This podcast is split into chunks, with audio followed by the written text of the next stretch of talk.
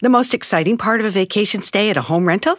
Easy. It's being greeted upon arrival with a rusted lockbox affixed to the underside of a stranger's condo. Yeah, you simply twist knobs, click gears, jiggle it, and then rip it off its moorings, and voila! Your prize is a key to a questionable home rental and maybe tetanus. When you just want to get your vacation started by actually getting into your room, it matters where you stay. At Hilton, we deliver your key right to your phone on the Hilton Honors app. Hilton for the stay. Tigres del Norte. Gracias, gracias, gracias. Casi 20 años. Casi 20. Oigan, y nos vemos más jóvenes. más jóvenes. Hay trucos, ¿no? Y- Pues con esos trucos, Hernán, te ves muy bien. No teníamos nociones de que, ah, pues voy a ser artista. Nosotros lo hacíamos porque teníamos una necesidad. tener unos tenis era como tener un carro para los pobres, pues para nosotros los- Al cruzar la frontera, en inglés estaba diciendo y yo le decía al intérprete, ¿qué hice? Eh, ¿Cómo se llama el grupo? Porque son, son muy niños, les vamos a poner The Little Tigers from the North. Ah, pues sí, que le ponga como sea. Sí, lo que... ¿Hasta qué grado habían llegado en...? Yo nomás a la pura primaria. Pues mi compadre Oscar, digo compadre, Nomás de pasada. lleva- nomás. O sea, no, no hay así como peleas, Luisito. No, ¿para qué? Siempre ganan. Nos acaban de hablar que falleció su papá. Así, en medio del concierto. Ajá, en la primera canción que vamos cantando. perder a tu mamá, eres más de la mitad de tu corazón, yo creo. De la casa al- a la cancha yo hacía como una hora de camino. Todo el camino platicamos. Ahora que voy a jugar una hora de camino y Sí, ¿con quién hablas?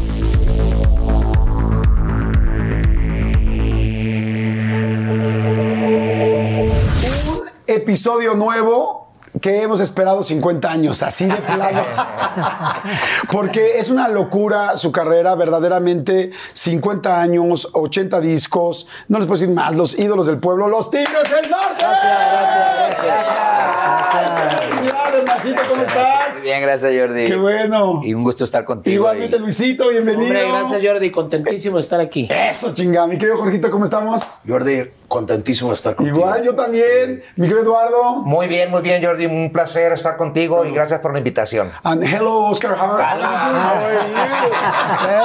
Es que Oscar muy internacional. No, ¿Cómo estás, gracias, gracias. Es un placer estar aquí contigo. compadre, en Vamos a inglés. estar un rato. Oh, no. I'm very no, happy, así nomás. I'm very happy. I'm very Very happy. happy, very Nomás happy. sabe decir check. Es check, check, check. Oigan, la última vez que nos vimos fue, eh, bueno, quizás nos hemos visto en algunos este, festivales o algo, pero sentados y platicando en otro rollo.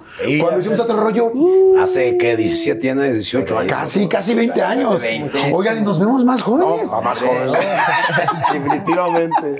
Oye, entre creo que entre la chamba y entre lo que nos gusta, y bueno, no sé en su caso, pero en el mío en el Botox se está ayudando. Bueno, el que más lo usa es Luis, como es el mayor No, de yo- nosotros. sí, sí, sí. Yo de hace mucho tiempo empecé con eso. Con, con- con el Botox. Con el el más Botox. jovencito, sí, ¿no, sí, Luis? sí. No, es que luego se me hacían unos rengloncitos aquí y dije, ya los voy a eliminar. Ah, sí, ¿y sí te pusiste o no? Sí, claro. Yo también me empecé a poner, pero yo me puse tarde, cara. Y a mí me habían dicho, es que decían los cirujanos, es que hay que ponerse muy temprano para que no se te hagan arrugas. Entonces yo dije, a estos cuates nos están vendiendo, obviamente. Y ya luego me di cuenta que sí. que si no te ponías, sí se te empezaban a hacer los surcos más. Por eso Luis empezó a los 17 Sí, a años. los 17 empecé. Muy bien. Yo y Hugo empezamos al mismo tiempo. Ah, muy Hugo bien. Sánchez. Hugo Sánchez. Es que lo acabo de ver. Un saludo, Hugo. Saludos, Lolito. Oigan, pues bienvenidos, lo vamos a pasar increíble. Están tomando este tecito aquí, de ese lado tecito también. Yo estoy tomando agua. Ustedes ya saben, agua. tómense algo con nosotros. Saludos a toda la gente que está escuchando en todo México, nos que está viendo. A la gente de Estados Unidos, evidentemente hay muchísima gente allá. Bueno, los Tigres tienen público literal en todo el mundo, así es que qué padre estar aquí. Ahorita que decía Luisito esto, ¿quién es el más arreglado? ¿Quién es el más preocupado por su imagen, por tal, por las cremas, por tal? ¿Quién será? Cremas. Ahí tienes uno a tu, Sí. a tu lado, a tu Ah, lado derecho. A tu Sí, derecha, a tu claro. derecha. No, es que siempre, pues hay que verse bien, ¿verdad? Hay que, ¿verdad? Hay que siempre estar, porque la gente cuando vas a, a las entrevistas o que estás tocando, pues tienes que verte bien, tienes que representar a, ti personalmente y luego la música, pues hay que estar Por bien. supuesto. Pero tú sí eres el peinado y que se me vea Sí. muy bien mi copete blanco y Sí. que me vea acá en Sí, Mega aunque Gala. ya, ya, este, pues ya han pasado muchos años, ¿no? Y pues ahí hay que, eh, hay trucos, ¿no? Y para, para, para eso, ¿no? Hay que, Entonces, Oye, Pues ¿quién- con esos trucos, Hernán, te ves muy bien. Ay, gracias. Oye, Jordi, le hablan porque ya nos vamos y no baja Hernán, no baja Hernán. Dice, ya voy en el elevador y se oye la secadora. Oigan, ¿quién es el más enojón? Ah, En pan y miel. el pan y pan y miel. pan y. Sí, la nueva canción, así se empieza. Este, este Jorge, a, a ver, empieza la Jorge, ¿cómo dice la Ay, canción? sí. Eh, mi, eh, mi compa, yo tan preguntón y aquí mi compa tan enojón. Ahí está, ahí está la contestación. Ahí, ahí está la conversación. No, pero nomás en el disco soy enojón. O sea, nomás en, en- en el, en, el, en el disco este que el del. Na- nada más en el nuevo. Sí, nomás en el nuevo. ¿Quién es el más alburero? Compadre Ah, Oscar. pues, eh, ahí sí, no entre sé. los dos. Oscar. ¿Seré yo? No, Oscar. No, está entre, está entre los dos, yo creo. No, Entre ya- Oscar y Luis. Ya me ganó Luis. ¿Sí? Sí, ya Pero tengo- tú, Oscar, eres así de que sí, doble sentido y tal, y hasta acá, beso pipo, órale a todos. Sí, sí, sí. sí. Él nomás check. che, órale. Ay, Check, cuando, check. cuando andamos ahí en el, en- en el camino, pues se le ocurren cosas a uno, más cuando está uno medio cansadón, pues Claro. ahí se echa una, una mentira ahí. ¿Quién es el más fiestero? Ah, no, pues Ay, Luis. sí. Sí. Pues, ¿para qué crees que empecé con el Botox, Botox temprano? Claro. Eh, Pues para salir y... ¿eh? Oye, el otro día en, en- allá en este, llegaste hasta las 6 de la mañana, ¿En dónde? ¿crees que no nos dimos cuenta? ¿En dónde? Allá en este, en, en el Mazatlán fue donde llegaste. Mazatlán, fíjate. Sí, Qué bonita sí. es la fiesta del Mazatlán. No, sí. La fiesta es fantástica porque mariscos, cerveza y hay unas mujeres, la verdad, muy lindas. No, anda- se- anda- andaba corriendo en la playa. Ah, No sí, saben que- pero desnudo, ¿no? Sí. No, es que, ¿sabes qué? Es que dicen que es bueno correr desnudo. ¿Ah, sí? Sí. La arena, el peso, todo. ¿Para qué tenemos ropa así? Pero no sentías que ibas haciendo así como línea. No, el dejé un surcón. Oiga, nunca se han metido, tantos años, 50 años viajando juntos, nunca se han metido a nadar desnudos a algún lugar. Bueno, mi compadre Oscar. Ay, todo yo. ¿Quién es el más encuerado? Porque No, compadre, les iba a contar, le iba a contar a Jordi cuando usted este, andaba en shorts y le daba mucha vergüenza que lo miraran en shorts. Oh, sí. ¿eh? Y que usted se bajó el elevador. ¿Y vos, y vos en el soundcheck? Sí. En, el, en- en un hotel que tocamos allá en Dallas En hace Dallas, mucho eh. Pues, Texas. platíquele a Jordi. ¿qué pasó? Sí, no, lo que pasó que llegamos temprano y nosotros quisimos, pues como todo el tiempo hacemos cuando hay oportunidad, checamos el sonido. Pues llegamos temprano y todos nos subimos y iba en shorts y nos subimos a, a checar el sonido. Pero lo que pasó que la gente llegó muy temprano y, y se empezó a llenar el lugar y yo en shorts ahí y no había, no había por dónde salirme. Me da vergüenza con mis popotitos así. Yo también tengo popotitos. así.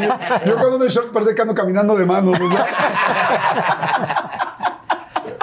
Oigan, qué padre, es que tienen una, pues una hermandad, obviamente, y una amistad y un profesionalismo de 50 años trabajando juntos. Yo realmente no creo que haya un grupo, una agrupación pues eh, con este peso, eh, no solamente en este país, sino para todos los latinos, para todo el mundo, porque son muchos, muchos años de, de hacerlo, hacerlo bien. Le platicaba hace rato Hernando a Jorge, no me acuerdo, antes de empezar la entrevista, que qué trabajo, qué humildad eh, de siempre estar ahí, de siempre estar en sus entrevistas, de siempre estar, qué profesionalismo, porque son, imagínense 80 discos, imagínense lo que significan 80 discos, son no sé cuántos temas, más de 700, 800 temas, este, tanto trabajo, siempre pendientes, siempre al tiro, o sea, que haya una banda como hoy son la- los Tigres del Norte, pues es algo realmente que muy difícil se da y es gracias al profe- profesionalismo de ustedes, de su equipo, de su trabajo, su compromiso. Así es que, neta, todos los que estamos aquí, un aplauso.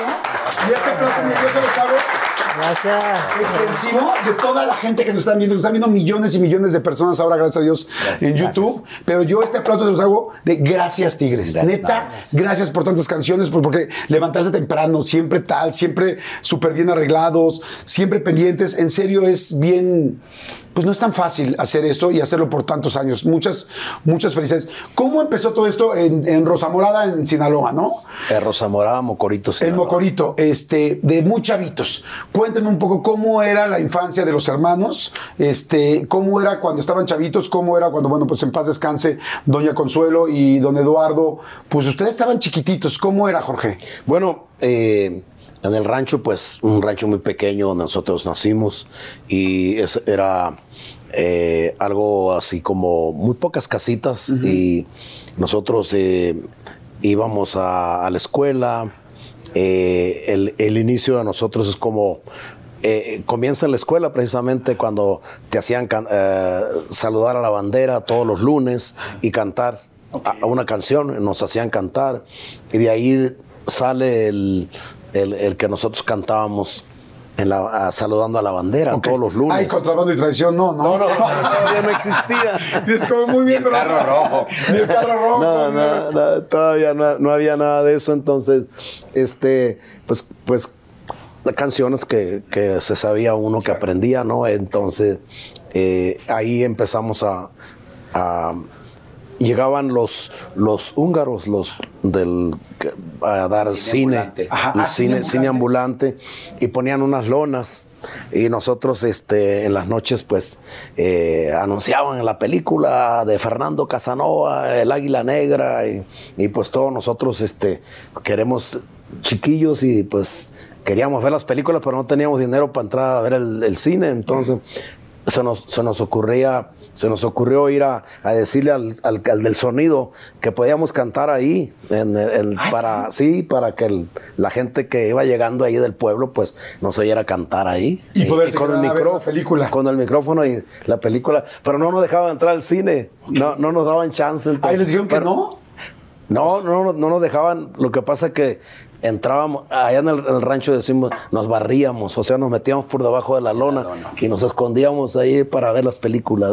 ¡Guau! Entonces, este, eh, ahí comienza la historia de nosotros como, como músicos y como, como cantantes o como, como nos quieran llamar, ¿verdad? ¿Qui- ¿Quién iba a pensar que se metían para ver las películas por abajo, pues, barridos, Sí. y que después iban a hacer películas? Sí, hicimos. Porque los Tigres del Norte han hecho películas, discos, muchísimas cosas, ¿no? Pero dices, si les hubieran dicho en ese momento, a ver, les voy a enseñar una foto de una película de ustedes ya súper famosos, no lo hubieran creído, ¿no? No, es- era como en esos tiempos de lo que te platica Jorge, porque a mí también me tocó un poco de eso, este, porque no somos de, de- de muchos años de diferencia. Jorge, ahorita tienes 40, yo tengo No, tengo 38. 34. Son dos años, ¿no? Trein- Son dos años, 34. diferencia. Entonces, este, eh, había, pues, todo, todos los plebes allá en el rancho, este, pues no teníamos dinero para pagar y sí nos barríamos, o sea, alguien le levantaba la luna poquito y íbamos ade- adentro, pero los húngaros eran bien abusados, pues, eh, pues si no he vendido boletos de, de- de- de los, de los chamacos, pues para afuera. Y así estábamos, ¿no? Pero en el, en el, en el tiempo ese cuando anunciaban las películas, sí, lo que dice Jorge, sí nos dejaban cantar, pero no nos dejaban entrar al cine gratis. Pero con el tiempo llegaron unos, este, unos húngaros allí a, a- a La Morada, porque así, le, así se le dice al rancho, Rosa Morada, pero eh, todo el mundo dice La Morada. Este, llegó otro circo, bueno, ya era ahora un circo que se llamaba el Circo Ponce. Entonces, eh, mi papá y el abuelo esos se hicieron compadres de los del circo. Y entonces, en el tiempo que llegó el circo también llegaban los húngaros. Entonces, este, un, un tío de mi papá, hermano de mi abuelo, era el síndico del pueblo. Y entonces, pues como les tenía que dar permiso, pues era, eh, era el Sí, circo o el, o el cine. ¿Verdad? Era el circo o, el cine, porque pues... Pero pues los circos eran chiquitos, las carpitas, Claro. no sé, chiquitas, ¿no? Y, y también el cine, ¿no? Nomás que el circo, pues ya ves que la, que la, que, la carpa, pues es techada y más Sí. grande, ¿no? Bueno, el caso es que había ese, ese problema de, de que, pues, ¿quién se va a quedar el circo o el, o el cine, verdad? Entonces, pues, ganó el cine. Ok. Entonces fue con nosotros, eh, nosotros queríamos que, que ganara el cine porque, eh, porque podíamos cantar en el, eh, en el micrófono. Entonces eh, el- eh, los húngaros iban, porque nomás había dos calles grandes en el pueblo, pues todavía nomás había dos calles grandes, y entonces se, se ponían a anunciar. Y pues nosotros nos íbamos con ellos y, y cantábamos, ¿no? Pues en, el- en- en- en la calle, en el, en el carro, pues donde Ah, en el coche iban cantando Sí, para, sí, para llamar la atención de sí, que la gente fuera al cine. ¿Qué gente- cantaban, Hernán? ¿Se Pues cantábamos como, por ejemplo, eh, eran canciones como de, de, de José Alfredo Jiménez, de los Alegres de Terán, que son los, los de la música norteña que nosotros escuchábamos, ¿no? Y, y- y esas son las canciones que cantábamos. Y lo que Jorge eh, que te platica de en el rancho antes se acostumbraba, no sabemos si ahora se acostumbrará, pero en lo que nosotros estábamos niños, eh, todos los lunes antes de entrar a clase nos formaban y, y era como el honor a la bandera. Sí, sí, todavía lo hacen. Saludar a la bandera y ahí cantábamos, o en los desfiles que, que hacían también cantábamos. Y en los desfiles o, o el saludo a la bandera siempre se cantaban pues las canciones de la revolución de, de Pancho Villa y, y todo eso, la tumba de Villa y todo eso, el Siete Leguas y que el, el caballo prieto azabache, las, las que cantaban a Pancho Villa y, y, y, pues así fue como, como empezamos a, a cantar el micrófono. ¿no? ¿Había juguetes en esa época? Como hermanos, había No. juguetes, ¿no? Los hacíamos nosotros con, con no, no, no, no recuerdo haber tenido. ¿La final del food o las mejores alteraciones? ¿Tu primera cita o tus primeras herramientas para instalar frenos? ¿Ver la temporada completa del nuevo show o videos de cómo reparar autos? Bueno, cuando eres fanático de los autos, la opción es obvia, súper obvia. Fíjense, con más de 122 millones de piezas para consentir a tu carro favorito, puedes asegurar que tu carro siempre funcione perfectamente bien. Juegos de frenos, turbocargadores, luces LED, juegos de escapes, defensas, racks para el techo o motores. Ya sea que te guste la velocidad, la potencia o el estilo, eBay Motors tiene todo lo necesario para tu carro favorito. Además, a estos precios, quemas llantas y no dinero. Y con Guaranteed Fit de eBay, te aseguras que la pieza le cree perfectamente a tu carro a la primera. O si no, se te devuelve tu dinero. Mantén vivo ese espíritu de Ride or Die en ebaymotors.com. Oigan, y, ay, me acaba de dar muchísima hambre, pero bueno, no, saben, de repente me entran así esos, esos hambrismos tremendos. Perdón si pudieron escuchar inclusive mi estómago, porque bueno, estos micrófonos lo captan literal todo. Pero es que estaba pensando en el McCrispy de McDonald's. O sea, ¿ustedes ya lo probaron? No, no, no, no, no. Es que, bueno, si ya lo probaron, seguro me entienden. Es un sándwich de pollo crujiente, jugoso y al mismo tiempo picante. ¡Ah! Viene con unos pepinillos deliciosos y te lo sirven con una salsita picante que está así en todo el pan. Uf. Y si lo pides con un Sprite, no sé por qué, pero se siente que pica todavía más. En serio, qué hambre me dio. Me- Mejor le paro porque si no, no voy a poder seguir con la entrevista de hoy. Ustedes que pueden, disfruten de su McCrispy en McDonald's o pídanlo por el app desde sus teléfonos. Seguimos. juguetes en, en mi, en mi haber. Este, pero hacíamos tractores, le decíamos nosotros a, la- a las ¿Cómo era? a los elotes, a, la- a las mazorcas de los eh, cortábamos pedacitos y, y- y con un palito y, y una horquetita y empujábamos, decíamos que era el tractor para, para arar la tierra, ¿me entiendes? Y esos eran los juguetes de nosotros, ¿no? bueno, Wow. míos, ¿no? Oigan, y después se dedicaron también al rollo de la maderería, ¿no?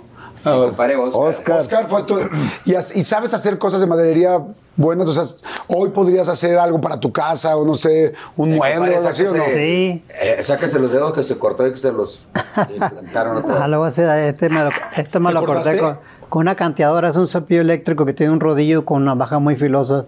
Iba cepillando una, un pedazo de madera y te había un nudo de la madera y botó así y se me cayó el dedo en la pura navaja. No. Lo bueno que nomás me quedó un pedacito y me, me alcanzó a salir la uña. Ok. Esta uña que tengo que la...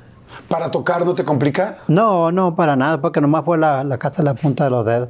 Ok. Pero sí hago cositas así. La primera vez que hice una cosa en la, en la casa, me dijo mi señora, oye, pues no tenemos roperos, hazme hazme unos roperos, y que le- dice que eres carpintero.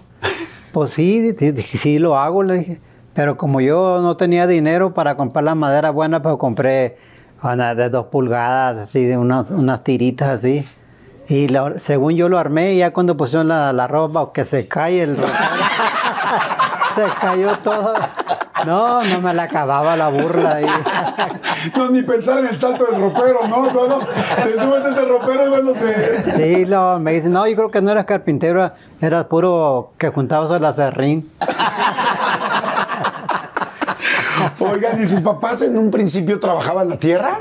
Sí, mi papá fue campesino toda su vida, ¿no? Porque era ejidatario y, y tenía su tierrita, ¿no? Y este, y por nosotros, y todos los hermanos, porque mi papá, este, eh, pues en ese tiempo se acostumbraba que, eh, eh, todos vivíamos en el mismo, o sea, eh, donde vivían mis abuelos por parte de mi papá, este, ahí vivían todos los hermanos, o sea, o sea, todos tenían su, su casita, este, y, y todos los hermanos tenían su tierra. Y este y, y nosotros sembrábamos, o sea, nosotros este eh, atrás del arado porque se sembraba con mulas en ese en ese tiempo, muy poquita gente tenía tractores en esa época, ¿no? O sea, en la casa se había mulas de ustedes. Sí, bueno, aparte de nosotros de mulas también. no, sí había muchas mulas, pero mira, lo, el problema era que allá cuando estás en el rancho, pues el problema para uno como, como, como chavito es como plebes, este, que los papás te ponían a trabajar igual como si estuvieras grande, o sea, había que levantarse bien temprano. Cuando ellos se, se, se levantaban a, a, poner las guarnizones a las, a las mulas porque les ponen los collares y las cadenas para para, para cuando van al cerco allá para jalar los, los arados. Entonces, pues eso todo, eh, eso lo hacen antes de irse, ¿no? Y pues cuando va todo el sonidero de las cadenas y, y todos los, todos los campesinos que van a, a, a sus tierras, ¿no? Y, y, nosotros sembrábamos, nosotros eh, íbamos atrás del, del, ¿Qué del arado. O sea, milo maíz, maíz, ajonjolí, garbanzo. Y este, y, y lo, lo, difícil era que nos tenía, lo, nos levantaban igual que, que, que los, demás, adultos, los adultos, sí. Y este, y aparte, antes de que ellos acabaran de, de, de, de hacer todos los pares, porque ya ves que dos mulas, y o, o sea, casi siempre eran dos mulas o dos machos, nunca ponían como un macho y una mula porque andaban ahí sí, eh, calentones. sí, coqueteándose, ¿no? coqueteándose. En serio, en serio, sí. No, y un coqueteo de un burro es de este tamaño, dice. No, luego te cuento algo sobre eso. Pero, este, pero entonces, este, antes de eso, teníamos que ir a, a, allá al cerco, este, a, a, cortar bledo, ya cuando ya había, en, con el tiempo de aguas, Ajá. este, el bledo es, un, es una planta que, es, que se comen los, los, los, los, los coches, le decimos allá, los, los cerdos, los marranos.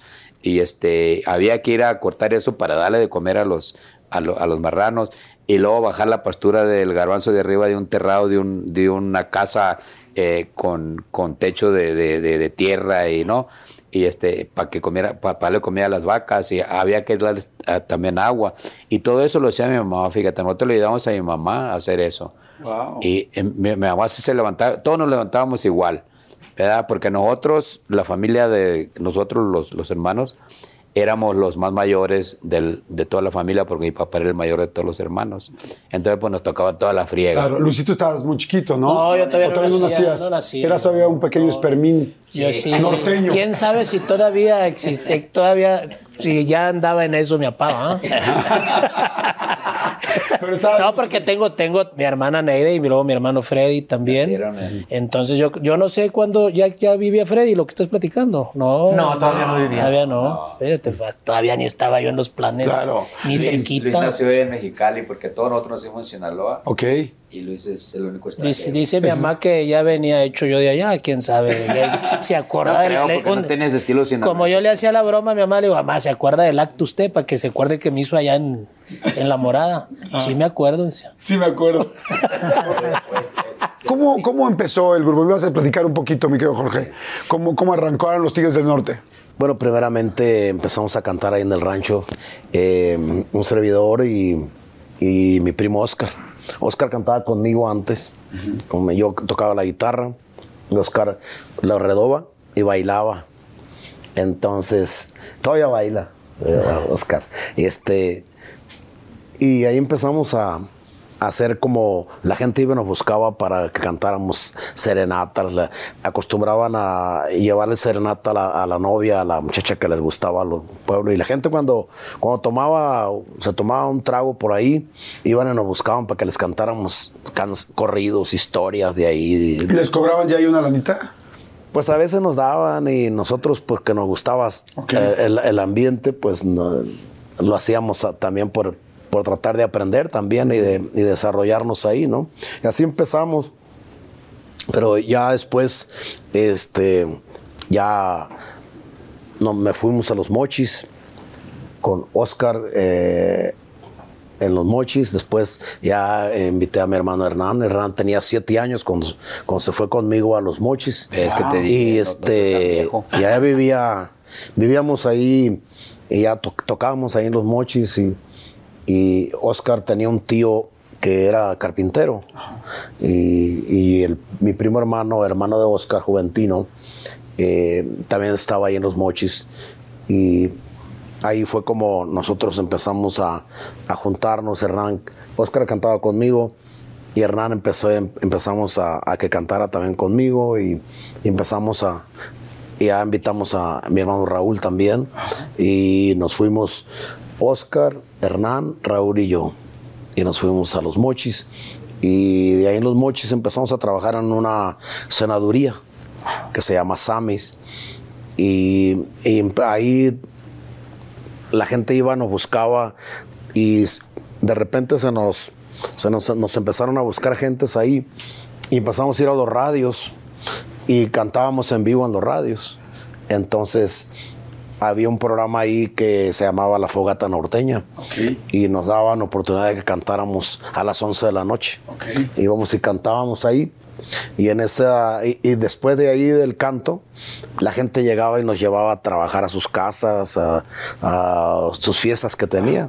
Y ahí fue cuando empieza nosotros a, a- a conocer un poquito el, el ambiente de ahí de los mochis. Y de repente, pues, ya no nos empezamos a, a ver que, que ahí teníamos ya un- como unos 6, 7 meses. Y de repente una persona me dice, oye, ¿pues qué están haciendo ustedes aquí? ¿Por qué no se van a otro, otro lado? Aquí les pagan, no sé, 50, 60 centavos por una canción. Váyanse a la frontera. En la frontera, por una canción, les van a dar un dólar y allá, allá son 12.50 por cada, por cada dólar, dice. Este, en aquel 12 tiempo. veces más. Eh, dice, mejor váyanse allá a la frontera. Entonces yo pensé, pues tiene toda la razón. Y justamente decidimos y, oye, nos pues vamos a ir a, a- a Mexicali, porque ya tenemos una tía. Pues vámonos a Mexicali y nos fuimos a Mexicali. Y ahí empezamos a trabajar en Mexicali también, en, la- en los, los restaurantes, porque éramos niños y por no nos dejaban entrar a los lugares grandes este, de, de donde se vendía bebida. Nomás cantábamos en restaurantes. Ah, pero bien Y- chiquitos. Y, este, y ahí estuvimos en Mexicali. De repente se nos da la oportunidad de, de una caravana que iba a Estados Unidos a hacer una. Iban a hacer una, una presentación en una prisión en Soledad, California. Entonces nosotros dijimos, me invitaron el señor que todos los lunes lo que ganábamos se lo mandábamos a mi papá y mi mamá por, por el tele- telégrafo en el, Antes era así, se enviaba. el- y ya íbamos ahí a, iba a poner el dinero. Y me encontré un señor y me decía, oye, pues, ¿qué hacen ustedes? Porque todos los lunes vienes y, y depositas aquí dinero. ¿Qué haces? Le dije, pues somos músicos. Ah, Que, que era- eran otras épocas, ¿no? Porque ahorita tú vas al cajero y él te dice, ¿qué haces? ¿Por qué depositas tanto? Sí. Ahí te voy a poder platicar con calma, ¿no? Y ya me dice el, el- el maestro eh, Leonides, me- ahí los- nos conocimos y me dice, pues fíjate que, este, ah, pues son músicos. Fíjate que yo represento músicos, yo hago, hago eh, en las ferias de Tecate y me empezó a platicar, ah, pues qué bueno, pues empezamos a hacer amistad. Y pues todos los lunes yo iba ahí y este, y ya un día me dice, ¿sabes qué? Me acaba de llegar una oportunidad de que vayas a, que vayamos a Estados Unidos. Voy a llevar una caravana. Este, ¿te gustaría que ir con el grupo? Y digo, pues déjame preguntarles a todos a ver si quieren ir. Y ya les pregunté a los muchachos "Oye, que nos dan oportunidad de ir a, a- a Soledad, California, una prisión a, cantar gratis para, para los presos que están ahí latinos que es un es nada más como te dan la, la visa para que vayas tres, cuatro meses ahí y entras y para conocer y bueno, pues vamos. Pues nos fuimos con esa caravana, éramos ocho, ocho números que pues se presentaba fonomímicos, un mariachi, una cantante mujer, un cantante hombre, nosotros y, y dos personas más que, que hacían el show, ¿no? Entonces Pero con- ahí iban a pasar con la visa.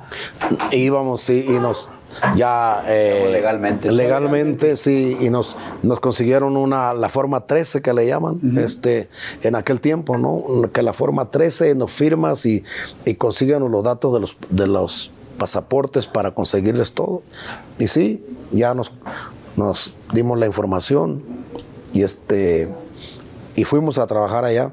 De repente ahí, pues, eh, en, el, en el, al cruzar la frontera, pues nosotros éramos muy niños Y dice el, el emigrante que, eh, ¿cómo se llama el grupo? Porque no teníamos nombre, nosotros no- la gente nos decía lo como ellos querían, ¿no? Entonces, pues, no, no tenemos nombre, no. ¿Cómo se llama, no? Pues, ah, dijo el, el migrante, un, un- un americano, dice, ¿El pues, de, el de seguridad? eh, el de migración. Ajá. Dice, no, pues estados son, son muy niños, les vamos a poner. En inglés estaba diciendo, y yo le decía al intérprete, ¿qué dice? Este, dice que se le va a poner The Little Tigers from the North. The Los Little Tigers from the North. No, y los tigritos del norte, que en español. Ah, ah, pues sí, que le ponga como sea. Sí, lo que. A ti que no nos vamos a quitar el nombre, y aquí estamos 50 años después, ¿no? Y así él lo bautizó. Digo, pero no, no le vamos a poner a los tigritos, le vamos a poner los tigres, porque van a crecer. Entonces le vamos a poner los tigres del norte. Y es- ese migrante nos, nos bautizó como los tigres del norte. ¡Wow! O sea, que él puso el nombre. ¿Alguna vez lo volvieron a ver? No, nunca lo volvimos a ver. O sea, nunca se, porque ustedes, ustedes pues, evidentemente, se, fue- se fueron haciendo muy famosos. Nunca se acercó a alguien que llegara, oigan, yo fui aquel señor de seguridad de, mi- de migración. No. Sí, no, pasó el tiempo y nosotros no, no, nos, no nos comunicamos más bien. Nunca, nunca pensamos que, pues que, que nosotros íbamos a tener nombre de artístico mm, a- a- como, como artistas. Claro. ¿no? Entonces no teníamos nociones de que, ah, pues voy a ser artista y quiero, quiero andar en el ambiente todos los días. O sea, nosotros lo hacíamos porque teníamos una necesidad de, de darle el, la- pues el sustento a nuestros padres, ¿no? Claro, wow. Entonces ahí nacen los Tigres del Norte, ahí nace inclusive el nombre, el grupo ya existía, estaban muy chicos, nunca llegaron a pasar, ahorita vamos a ir rápido a un este, refil, pero nunca tuvieron que pasar en algún momento. Digo, los Tigres del Norte, pues yo creo que una de las comunidades más importantes pues son los migrantes, la gente que está fuera de su país, la gente que está trabajando por su familia y ustedes han pues hecho mucha empatía y mucha cercanía con, con todos los migrantes. ¿Nunca tuvieron ustedes que pasar en algún momento la frontera de otra manera que no fuera con papeles?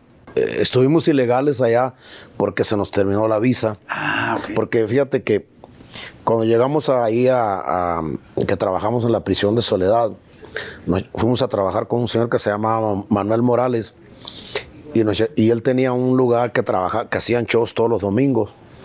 Pero entonces esta persona que nos llevaba, este, eh, un día que estábamos En ATT le damos las mejores ofertas en todos nuestros smartphones a todos. ¿Escuchaste bien? A todos. A los que nunca traen funda y a los que traen funda cartera. A los que se tardan dos semanas en contestar y a los que contestan con notas de voz eternas. A los nuevos clientes y a los existentes. ATT le da sus mejores ofertas en todos sus smartphones a ti y a todos. Porque conectar lo cambia todo. Las ofertas varían por dispositivo, sujeto a términos y restricciones. Visita att.com o una tienda para más detalles. The most exciting part of a vacation stay at a home rental? Easy.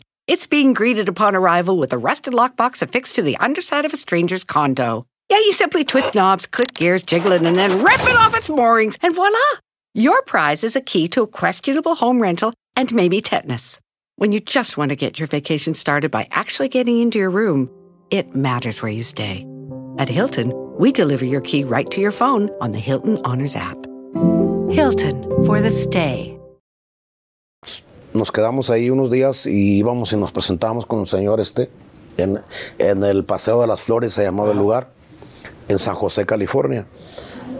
Y de repente un día nos levantamos y me, y me encuentro al señor Manuel y le digo, me dice, oye, ¿y ustedes qué están haciendo aquí? Le digo yo, pues aquí estamos en la... Dijo, no, los que, los, todos los, del- los demás de la, De la caravana. de la caravana ya se fueron. ¿Cómo que ya se fueron? Sí. Le digo, oye, pero se llevaron los pasaportes, se llevaron todos. Pues sí, pues ya, ya se fueron muy temprano, me dijo. Dije, ¿y ahora qué vamos a hacer nosotros?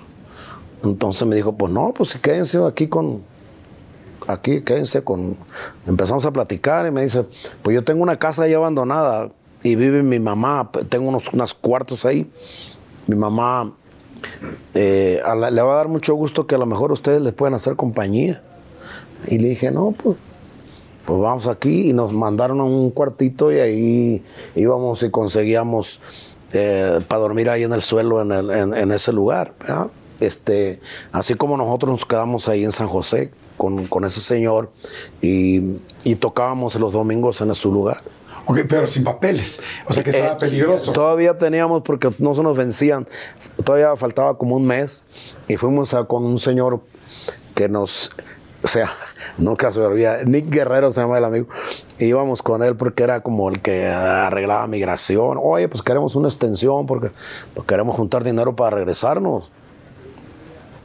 Y dice, sí, bueno, yo se los voy a conseguir y no sé qué. No, no, no nunca nos consiguió. Entonces, pues ya empezamos a, a ver cómo le vamos a, cómo lo vamos a hacer. Y ahí fue cuando comienza la historia de nosotros eh, de buscar cómo, cómo hacerle para quedarte en el país. Y empezamos a, a buscar qué cosa de comunicación hay para que el grupo, para que todos nosotros podamos tener el sustento y ganar un, un poquito para, para hacer regresarte o- Claro. o, vivir ahí un rato. Mantenerse, regresarse y seguir mandando algo a su casa. Nuevo disco. Vamos, traemos una canción nueva que se llama Pan y Miel. Pan La y Miel. estamos promoviendo y, y nos toca que estamos aquí en Ciudad de México, pues promoviendo el- el- el- la canción, que es un- una primera grabación de un disco que, o sea, todo el contexto del- de las, todas las canciones que vamos a presentar, que te- queremos tenerlo listo para el mes de septiembre, primeramente Dios. Así es que estamos aquí eh, dándoles a conocer nuestro, nuestro más reciente grabación que hemos hecho para el público. Seguramente cuando mucha gente lo vea, Pan y Miel ya está, ya está el video. Véanlo, búsquenlo, porque quiero que me platiquen de la banda del carro rojo también. Quiero que me platiquen de contrabando y traición. O sea, bueno, hay tantas canciones y tantos temas que, que platicar. Pacas de Aquilo, este, si sí las conocían o no las conocían. Este, este, ahorita vamos a platicar entonces de la Puerta Negra, bueno, de todos los, los temas que pues, se han hecho real himnos. Ustedes los hicieron himnos, ya son canciones ya, ahora sí que para todo el mundo y cualquier, ya no solamente digo mexicano, cualquier latino, estadounidense, tal, conoce, conoce las canciones. Pero a ver, nos quedamos nada más en que estábamos, ahorita voy a llegar, porque ustedes estaban todavía más chiquitos. Bueno, Oscar creo que sí ya estaba en esta parte donde estaban en Estados Unidos. Eduardo, no sé, ¿tú ya estabas o No, todavía? yo todavía no. Todavía no, todavía estabas muy chiquito. Sí. Tus papás estaban esperando la época de frío. Apenas. Sí. No, cuando ellos, cuando ellos se fueron a Estados Unidos, yo creo que yo tendría como dos o tres años. Estaban muy chicos. Sí, estaban muy chicos. Oigan, y entonces, bueno, no hablaban inglés, se quedan en Estados Unidos, se terminan los papeles. Entonces, ahí sí, pues uno tiene que tener cuidado con la migra, ¿no? Sí, sí. ¿Cómo le hacían? No, pues rápido eh, agarrar abogados y ese tipo de cosas. Con el señor Manuel nos empezó a ayudar y empezamos a, a- a tener ya una como, como alguien que nos, que nos podría ayudar ahí. Pero conocimos a un señor en una, radio, Radio Coffee se llamaba, este, ahí en, que era, es transmitida de Oakland, California, pegaba a San José. Y había un señor locutor, eh, el señor Valenzuela, ese señor locutor eh, tenía dos horas diarias de radio. Entonces nosotros aprovechamos y lo transmitía de una de una supermarket que se llamaba Pink Elephant Market. Pink Elephant Market. Ahí, se llamaba el lugar y ahí vendían Todavía existe. todo el ¿Todavía existe? Todavía existe. todavía existe. Venden tacos todavía. ¿no? Panadería y tacos, Sí, Sí, lo Es que bien informado está, Luisito. Pues sí, pues hay que ir a los tacos y al pan. Pan y miel. De hecho, iba a preguntarte que a qué hora sales al pan. Es el único restaurante que venden taquitos de, de tripa. A todas Oh, horas. qué rico. En serio, casi no hay, no, allá casi no hay así. En, bueno, en el área donde nosotros vivimos, casi, es lo único que los tiene. Sí, porque 24 se extraña la comida. Sí. ¿Qué hicieron para eh, trabajar, por ejemplo, mientras estás, están chavos, Bueno. están cantando, pero no buscaron trabajo para poderse mantener? Bueno, yo levanto la historia que Jorge está contando desde el señor Manuel Morales. Nosotros vivimos con la mamá del señor Manuel Morales, este, Oscar, mi compadre Oscar, bueno, en ese tiempo pues no éramos compadres porque no teníamos familia, este, todavía estábamos plebes y, solteros. Eh, mi compadre Oscar y mi hermano Raúl y yo vivimos este, con la señora Úrsula, se llamaba la, la señora. Ya está muy mayor la señora, pero era, era bien buena gente la señora era nos empezó a querer como como si fuéramos familia eh, nos dejaba entrar a la cocina de primero ya no eh, éramos como muy cohibidos porque pues estábamos En la casa ajena. en casa ajena y, y, y sí nos dieron un cuarto bastante grande para, para, para los cuatro no y después pues Jorge fue el primero que que no estaba ya con nosotros porque se consiguió una novia, Jorge. Ah, sí, Jorgito. Eso a decir que. No Somos esas jóvenes. cosas. Hay que platicar otras cosas. bueno, el caso que, que Jorge, este, pues se casó bien jovencito, Jorge. ¿Y es, y es tu misma esposa? Y en la, y en la, pero por eso fue muy bueno, ¿no? Yo creo que él pensaba, bueno, pues, ¿verdad? Así, este, bueno, este, Jorge, cuando, cuando Jorge se O casó. sea, todos nos quedamos pensando, ¿qué quiere decir, Quiero, hermano? quiero decir que cuando Jorge se casó, yo me fui a vivir con Jorge. Ah, tú te fuiste a vivir con Sí, Jorge. pero Oscar y Raúl y yo vivimos mucho tiempo. Pero antes de eso, Jorge siempre era como muy estudioso y quería que nos educáramos. y, y sí, bueno. ¿Y qué dijo a la escuela todos No, o qué? sí, íbamos a la escuela. Lo mandamos a la escuela. Todos íbamos a la escuela de adultos. ¿A- ¿Hasta qué grado habían llegado en.? Bueno, yo nomás a la pura primaria. Ok. Y él fue parte de la preparatoria. Eh. Y, y, pues mi compadre Oscar, digo compadre, Nomás de pasada. lleva. Nada más pasabas por la buena de ahí. no, mi compadre fue hasta tercero porque fue conmigo a tercero. Ok, tercero de primaria. Y estaba bien grandote y todo estaba bien chiquito y mi compadre era bien... Pero muy cabezón. O no sea, que de eso no vamos a hablar, ¿no? Me dijeron que los burritos hablan después. De los burros hablamos después. Entonces, pues, mi compadre Oscar, este, y fue, usted fue conmigo a la escuela en tercero. Y usted era el más grandote de todos, era el más mayor de todos, pues todos estábamos chiquitos. Bueno, ¿Y nunca chambearon en medio de todo esto en chambitas? Sí. ¿O de qué? ¿De qué chambearon cuando estaban ahí? ya te voy a contar una historia para que la gente que nos está escuchando, que nos está viendo, pues tenga un poquito de, de break de, De contexto de todo de, de- de sonrisa. Porque allá, pues antes escribíamos nomás, la- la- las noticias para el rancho eran nomás por carta, pues no había teléfono en el rancho. Había teléfono con el síndico, pero ah, pues, ¿verdad? Entonces, pero el, el caso es que eh, era por carta, ¿verdad? Hasta en ese tiempo hasta podías mandar, no sé, 20, 30 dólares en carta y a veces no se perdía. Ok. ¿verdad? Entonces, en ese tiempo, pues era, bueno, entonces Jorge, Jorge le escribió a mi mamá y le dijo que trabajaba en un colegio, porque Jorge trabajó en un colegio.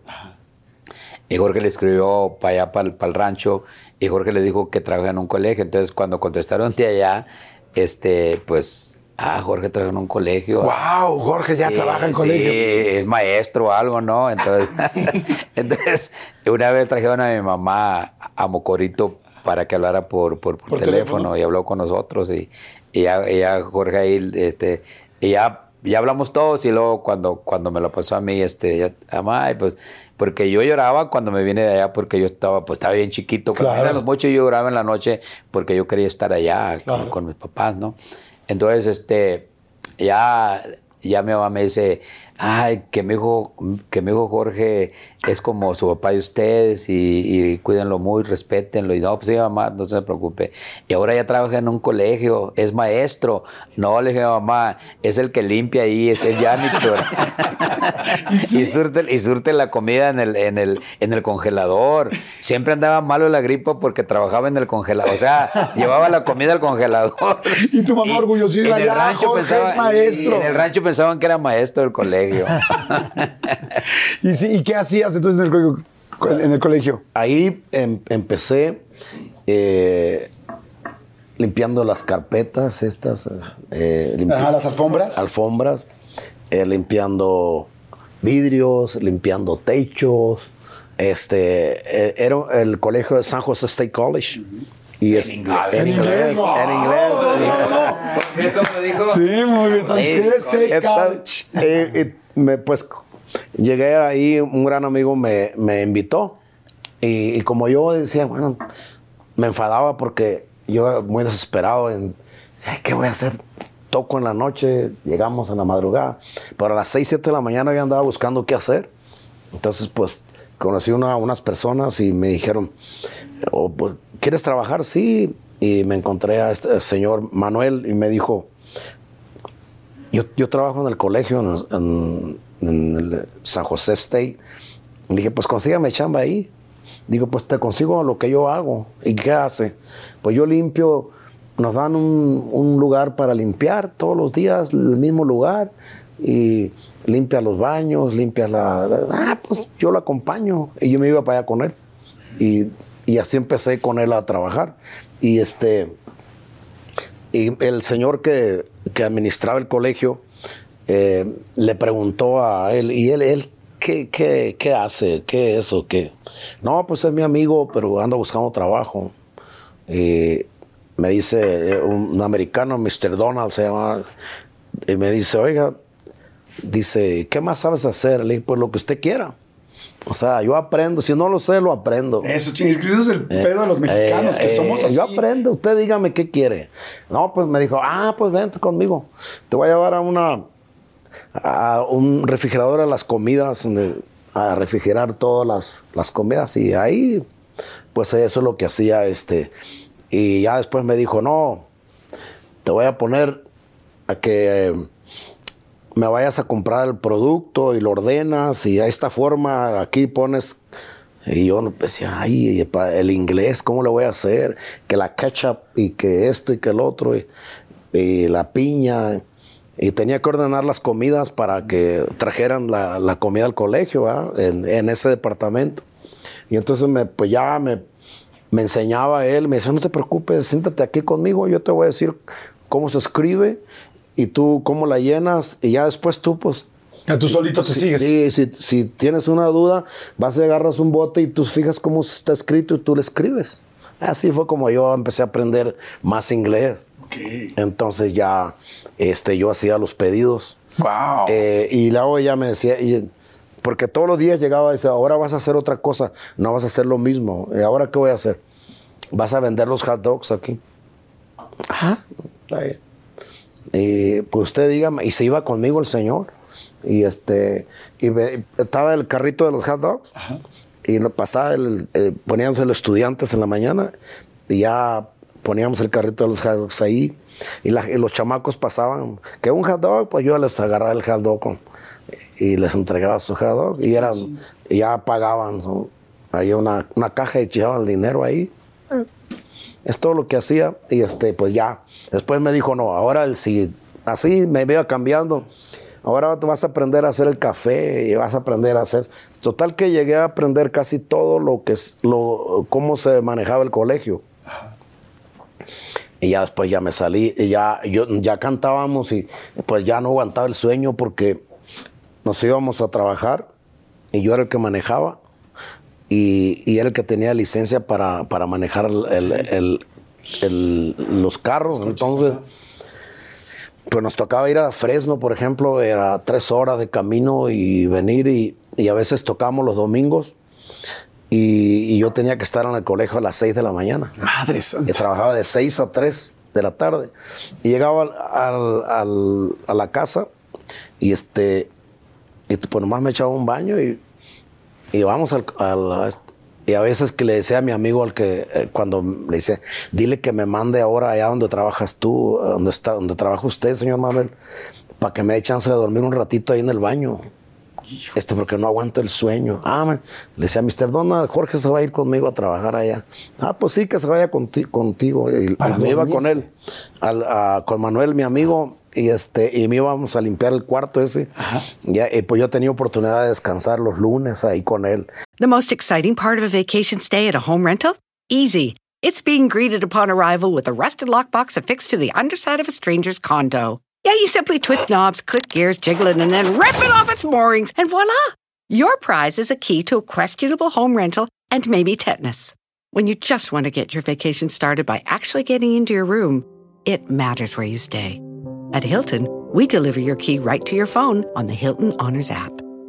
Hilton for the stay. Y todos los lunes eh, me iba con, con él, a- le decía al señor, quiero ir ahí, no quiero, no me manda allá al refrigerador porque está muy, está muy helado.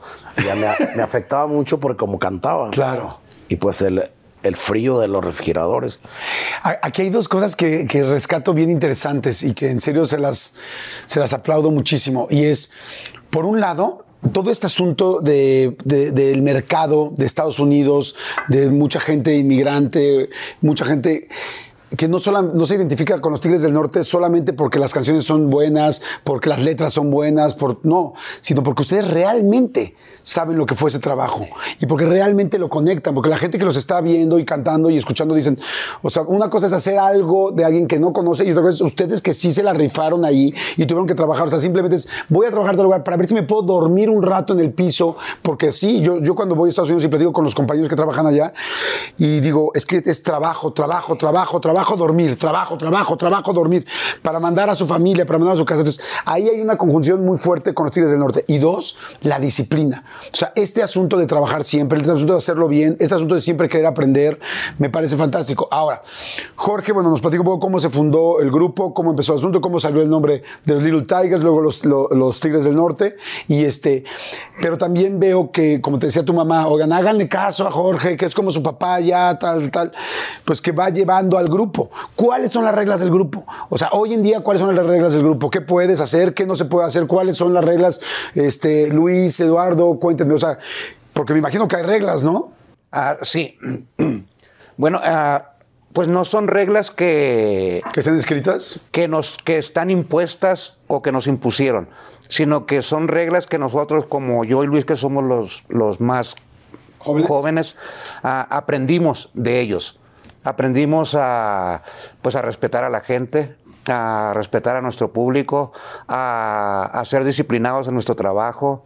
a- si nos dice mi compadre Jorge, eh, pues somos compadres, mi compadre Jorge, Hernán y mi compadre Oscar somos compadres. A Hernán no le digo compadre porque casi somos de la misma edad.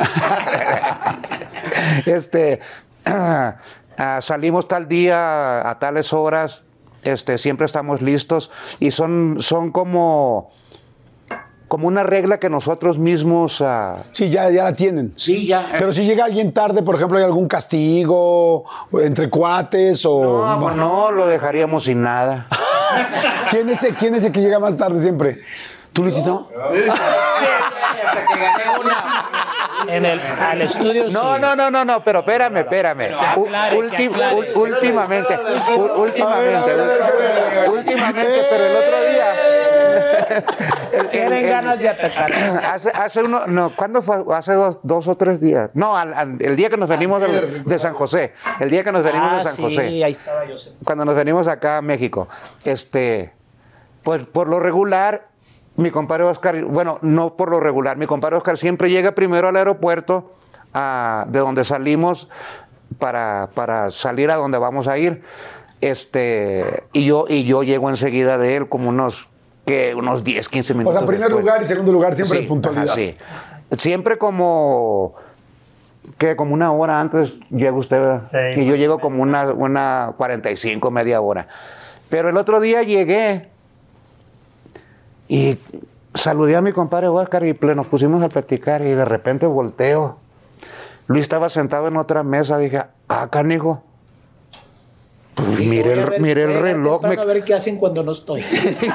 me- miré, miré el reloj y dije, ah, canijo, me equivoqué yo o se equivocó él. Le dije, "¿A qué- a la- y le dije a mi compadre, ¿a qué, a qué hora nos dijeron que estuviéramos aquí? No, a la, a la- está bien la hora. Y le dije, ¿qué está haciendo aquí? Llegaste y, y ese día, ¿por qué te caíste de la cama? Quería ver si es cierto que llegan puntual. Porque sí, mira, porque, porque te voy a explicar una Eres cosa que hacen. Luis, porque te voy a explicar una, una cosa que hacen. Dicen, vamos a estar 6.45 de la mañana. Están a las seis y media. ¿Para qué? No sé. Yo les digo, porque puntual no es llegar antes, es llegar a la hora. A veces les digo, a ver, pero miren el reloj. Claro. Llego cinco minutos antes, ya están ahí. Cuando van para la casa, cuando no vamos para la casa, sí están. ¿Cuántos? A ver, los más, los, los más Cuando, no vamos para la casa, sí está más tarde. Mira. Pero en los eventos, sí, este me gana. Mira, Ah, bueno, ahí sí. Ahí los sí, arreglos, sí, sí. l- bueno, las reglas, perdón, este, antes eran, este, ah, pues sea como sea, ¿no? Pero ahora hay reglas, este, cuando, cuando volamos, este, hay que estar, este, antes era, salimos a las 2 y pues llegamos a las 2 y no, porque, pues porque el avión lo tiene que, o sea, todo se tiene que arreglar antes. Y, y si salimos, como por ejemplo para, para acá, pues hay trámites, ¿no? Claro. Entonces, este, eh, pero ahora, ahora ya lo, lo cambiaron, o sea, el hijo de Jorge que se encarga de, de- de- de todo eso de nosotros, este, ahora le ponen, si, si, si vamos a salir a las dos, de, es despegar a las dos, pero antes no ponían despegar a las dos, decían a las dos. Ok. hay, un, hay un avión presidencial de los Tigres Sí, del Norte, hay un sí. tigre móvil. eh, Sí. Oigan, espérame, ¿y si es suyo el avión? si es chingón, así seguro. Es como, bueno, bueno, no, no, es somos que- los Tigres del Norte, venimos en nuestro avión. Entonces, entonces ahora le ponen, salimos, de- salimos a las, a las dos, hay que estar para subir las maletas entre la una y la una y media. Entonces, pues ya cambia, ¿verdad? Entonces, ya, ya sabes que tienes que ir antes de la una y media. Entonces, por eso es que yo llegaba muchas veces tarde antes, pero ya no llego tarde. ¿Y se pelean o no se pelean? Porque 50 años. Pues no los oyes ahorita que están No, peleando. los veo así como muy de buena vida. Nunca ha habido equipos de. No, ¿sabes qué? Es que yo siento que, que Eduardo y Oscar están haciendo muy su equipo. O sea, no, no hay así como peleas, Luisito. No, no. ¿Para qué? Siempre ganan. Oigan, y ahora con todo los corridos tumbados, con los corridos tumbados y con todo lo nuevo, porque, porque yo ahorita escucho entonces que, ay, ya escuchaste tal canción, ay, ya escuchaste tal corrido tumbado, hablan bien fuerte del gobierno y, y del narco o de tal. Yo digo, pues no, pues eso lo inventaron los Tigres del Norte. O sea, como que digo, digo, no sé si lo habrá inventado los Tigres del Norte, porque no sé 50 años atrás que había o no, No había. nacía Jordi o sea, todavía. todavía no nacía yo, yo también estaba, pues es que Luis y yo somos de la misma edad. Sí. Pero este, pero realmente eh, harían una colaboración, harían algo, por ejemplo, ahora que está tan de moda lo de peso pluma y tal. Este, ¿sí lo harían, no lo harían? Es eh, muy, muy rápido para, para, Para pensar. y pensar, ah, pues quiero hacer esto, quiero hacer lo otro. Yo creo que habiendo temas de las temáticas que puedes tocar y que puedes con alguien que, que tenga los mismos, los mismos ideales que nosotros tenemos y que hubiera un tema, un- una gente que escribiera algo interesante, podría ser, ¿no? Claro. Yo creo que nosotros eh, siempre tratamos de, de lo que hagamos en grabaciones, eh, ver, ver primeramente lo- los escritos y, y ver si nos interesa hacer el tema que tenga eh, tipo novela, tipo película, tipo que tenga una Que comunicación, que tenga una comunicación con, con la comunidad. Ajá. No es grabar. Nada más grabar por grabar. Por grabar y estar ahí porque fulanito es más es popular y tiene muchos likes y, y esas cosas. Este, eh, somos, somos un poco o, o somos poco o mucho orgánicos. Nosotros somos más, más de, de la verdad. No nos gustan mucho las mentiras y que, que diga, ay, pues que el otro tuvo 100 mil y no sé. Este, nosotros somos más, más, sabemos porque hemos estado aquí en muchos, en muchos, muchos años, desde la lambada, desde todas estas cosas que han sucedido musicalmente, ¿no? Y pues todas las novedades y lo que llega, pues es, es parte de la música, es parte de la evolución de la música y, y no, nos, no nos sorprende que, que mañana salga uno y pasado mañana sale el otro y el otro y el otro. Hemos visto en nuestra carrera, hemos visto muchos compañeros que han tenido triunfos increíbles y el, el- las estadísticas de cada artista, de cada, cada persona, pues se van enseñando con el tiempo. Claro. Vas a ver cuánto tiempo puedes estar. Si yo sigo consistente en mis números, de si yo tengo 8, 8, 8, todos los, como las calificaciones de la Ajá. escuela. Si, si eres buen alumno, vas a tener 9 o 10 de calificación. Si eres mal alumno, de 5 para abajo ya está reprobado, ¿no? Entonces, eh, nosotros somos de esa consistencia. Sí. Eh, hay que ver esas consistencias de, de todos los que estamos en el ambiente, ¿no? Claro. Eh, que es, es importante. Y, y a todos darles el valor, el valor que cada quien tiene y cada quien se hace popular como desea hacerlo y si tienen éxito, pues qué bueno, porque eso ayuda también a los movimientos musicales. ¿no? Yo creo inclusive que ustedes realmente abrieron el camino pues a muchos de estos grupos y muchos solistas que ahora están haciendo todo esto, ¿no? Y yo sí, o sea, por ejemplo, no, hay muchas cosas que me impresionan de, de lo que han hecho los Tigres del Norte, ¿no? O sea, los Tigres del Norte, eh, digo, para la gente que nos está viendo, fueron el primer grupo mexicano en ganar un Grammy internacional. Nunca nadie, nunca había, o sea, ningún músico músico mexicano había ganado un Grammy internacional, porque hay los Grammy latinos y los Grammys internacionales. Eh, de- por lo menos popularmente fueron los primeros que hicieron tan famoso un narcocorrido, ¿no? Que era fuertísimo. Entonces, yo siento que hoy todas las nuevas personas que están haciendo, ustedes les abrieron el camino y siguen ustedes aquí. Y que más bien para cualquiera de estas personas sería un honor poder grabar algo con ustedes. Ojalá que, que en algún momento lo podamos ver. Y este, pero bueno, me voy a regresar a lo de los narcocorridos. ¿Les censuraban los narcocorridos al principio? Era como difícil. les- Yo me acuerdo de Contralor y Traición, o por ejemplo, eh, La banda del carro rojo, los. Bueno, en fin, ya sabemos todas las canciones. Este, se las censuraban de repente, era como no en el radio, no tal. ¿No les daba miedo cantarlas? De principio, cuando recién empezamos con la camelia, eh, era también, tal vez no a la, a la dimensión de, por lo de las redes, eh, tal vez no a la dimensión de como ahorita la gente te puede conocer o se puede dar cuenta de, de un artista, como lo que estás mencionando ahorita. Pero en la época que nosotros grabamos la camelia, pues, pues también había ese, ese boom de, porque nadie había grabado una canción eh, o un corrido que dijera, este, trae la marihuana en las llantas del carro, o sea, entonces, eh, y ni siquiera decimos marihuana, pero- Hierba mala. hierba mala, pero la gente sabía que la hierba mala era la marihuana, ¿no? Y, y- y, pues en esa época era como, wow, ¿cómo, cómo se atreven a, a- a tocar eso en el radio? Claro. ¿Cómo, verdad? y, y, este, después hicimos un corrido que se llama El Gato Félix, que no sé si algún día te enteraste, eh, este periodista eh, eh, trabajaba para, para el Z de, de- de- de Tijuana, el periódico, y, este, y, lo mataron y nosotros hicimos un corrido y fue el primer corrido que, que, que censuraron, estaba empezando a agarrar vuelo en las radios y eso, eh, porque en ese tiempo cuando nosotros empezábamos y todavía después, todavía pasaron como 10 años y todavía había que ir a las, a las radios a llevar tu, tu disco, que te tocaran. No era como ahora que te lo dan y ya se ve en todo el mundo. En, Claro, en sí, en un segundo, ajá. Entonces, este, ah, pues ese fue el, el primer corrido que nos, que nos prohibieron. Y, y la razón que est- estábamos un poquito, no porque estábamos amenazados o que alguien al que, a- a- que te hablaran y que te amenazaran, no, sino eh, por de quien, a quien se le ha, se le ha culpado hasta ahorita, no han, nunca agarraron a nadie. Y como siempre, pues agarran a alguien que, que no tiene nada que, que ver, sino para que se calmen las cosas. Pero nunca han agarrado al, al, eh, ni, ni, a- ni al que lo Al hizo, ni al que culpable. lo mandó a hacer.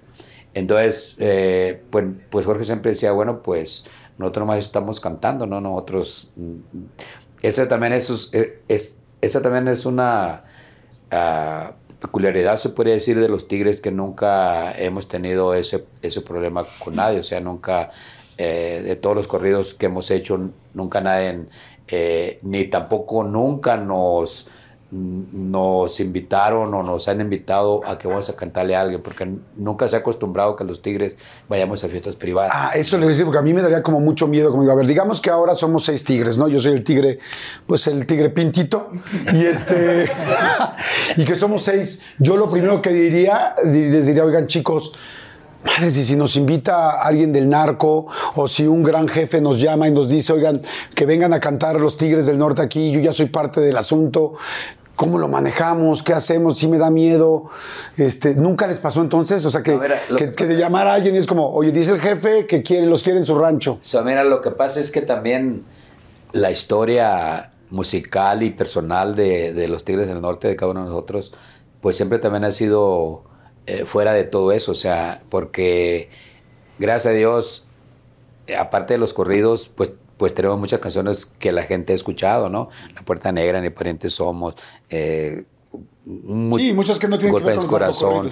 Eh, nosotros podemos, por decir, hacer un show sin tener que actuar corridos, como, como ha sucedido en Chihuahua, que es el único estado donde nos piden desde con tiempo, que, que pues aunque eso no va a parar nada de lo que está pasando, pero uno, como Jorge siempre dice, pues los tenemos que obedecer porque eh, en realidad tenemos repertorio para no cantar los corridos, ¿verdad? Entonces, pero eh, nosotros, este, como yo creo que la gente que se dedicará a eso, que tampoco no conocemos a nadie en, persona, o sea, este, pues nos respetan en ese aspecto porque saben que nosotros nunca nos hemos dedicado a, a eso. Sí, a, a estar metidos en eso. De toda la vida, ¿no? De toda la vida hemos, hemos sido de, de los conciertos y los shows y los bailes, ¿no? Sí, lo han respetado mucho, pero nunca ha habido un fan, porque pues mucha gente somos fans de los Tigres del Norte. Estoy hablando de todo un país, bueno, de, de muchos países.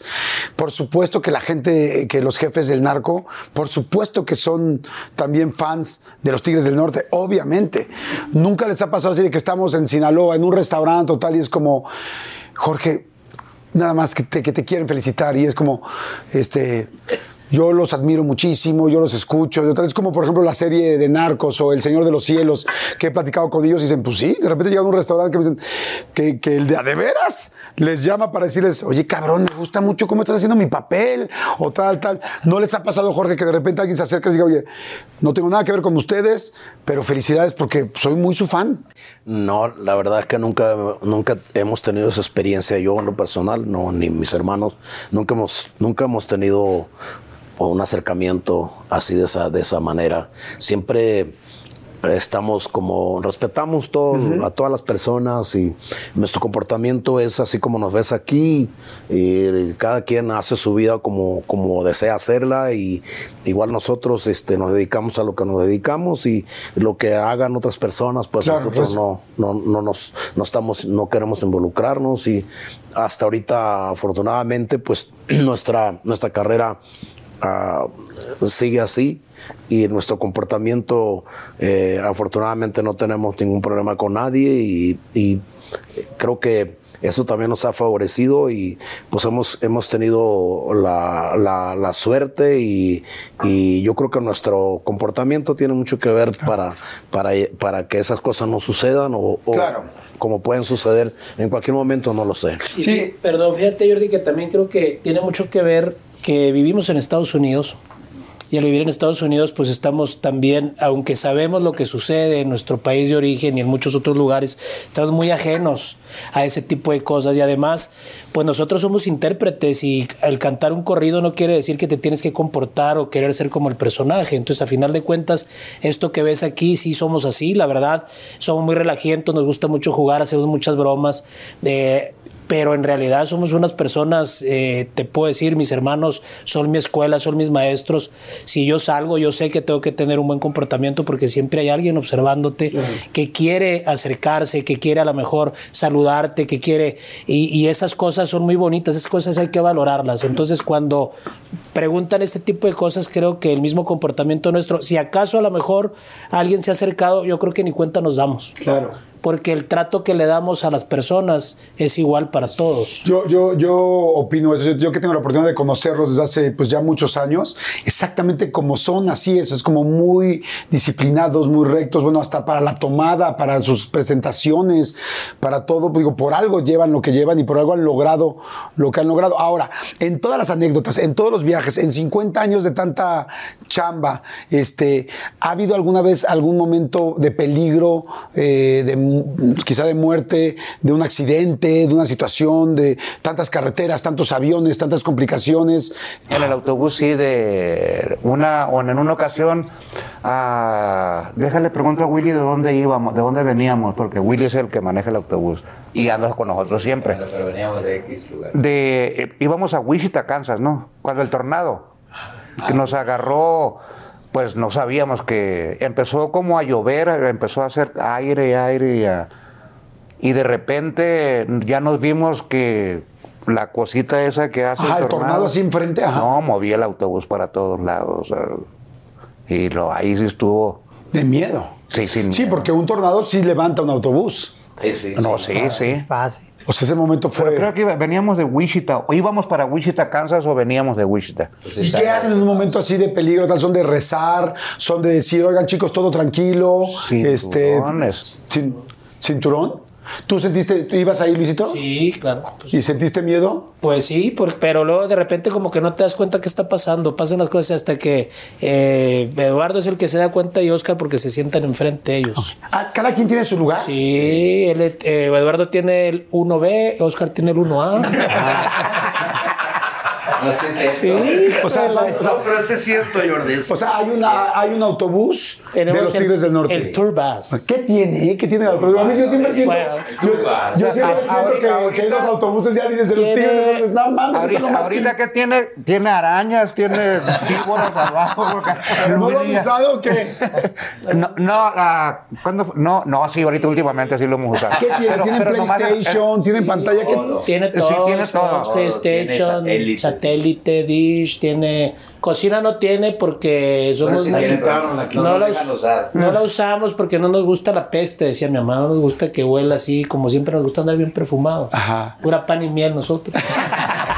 ¿Cuál es la canción? Bueno, es que son muchísimas, son muchísimas, son casi 750 temas.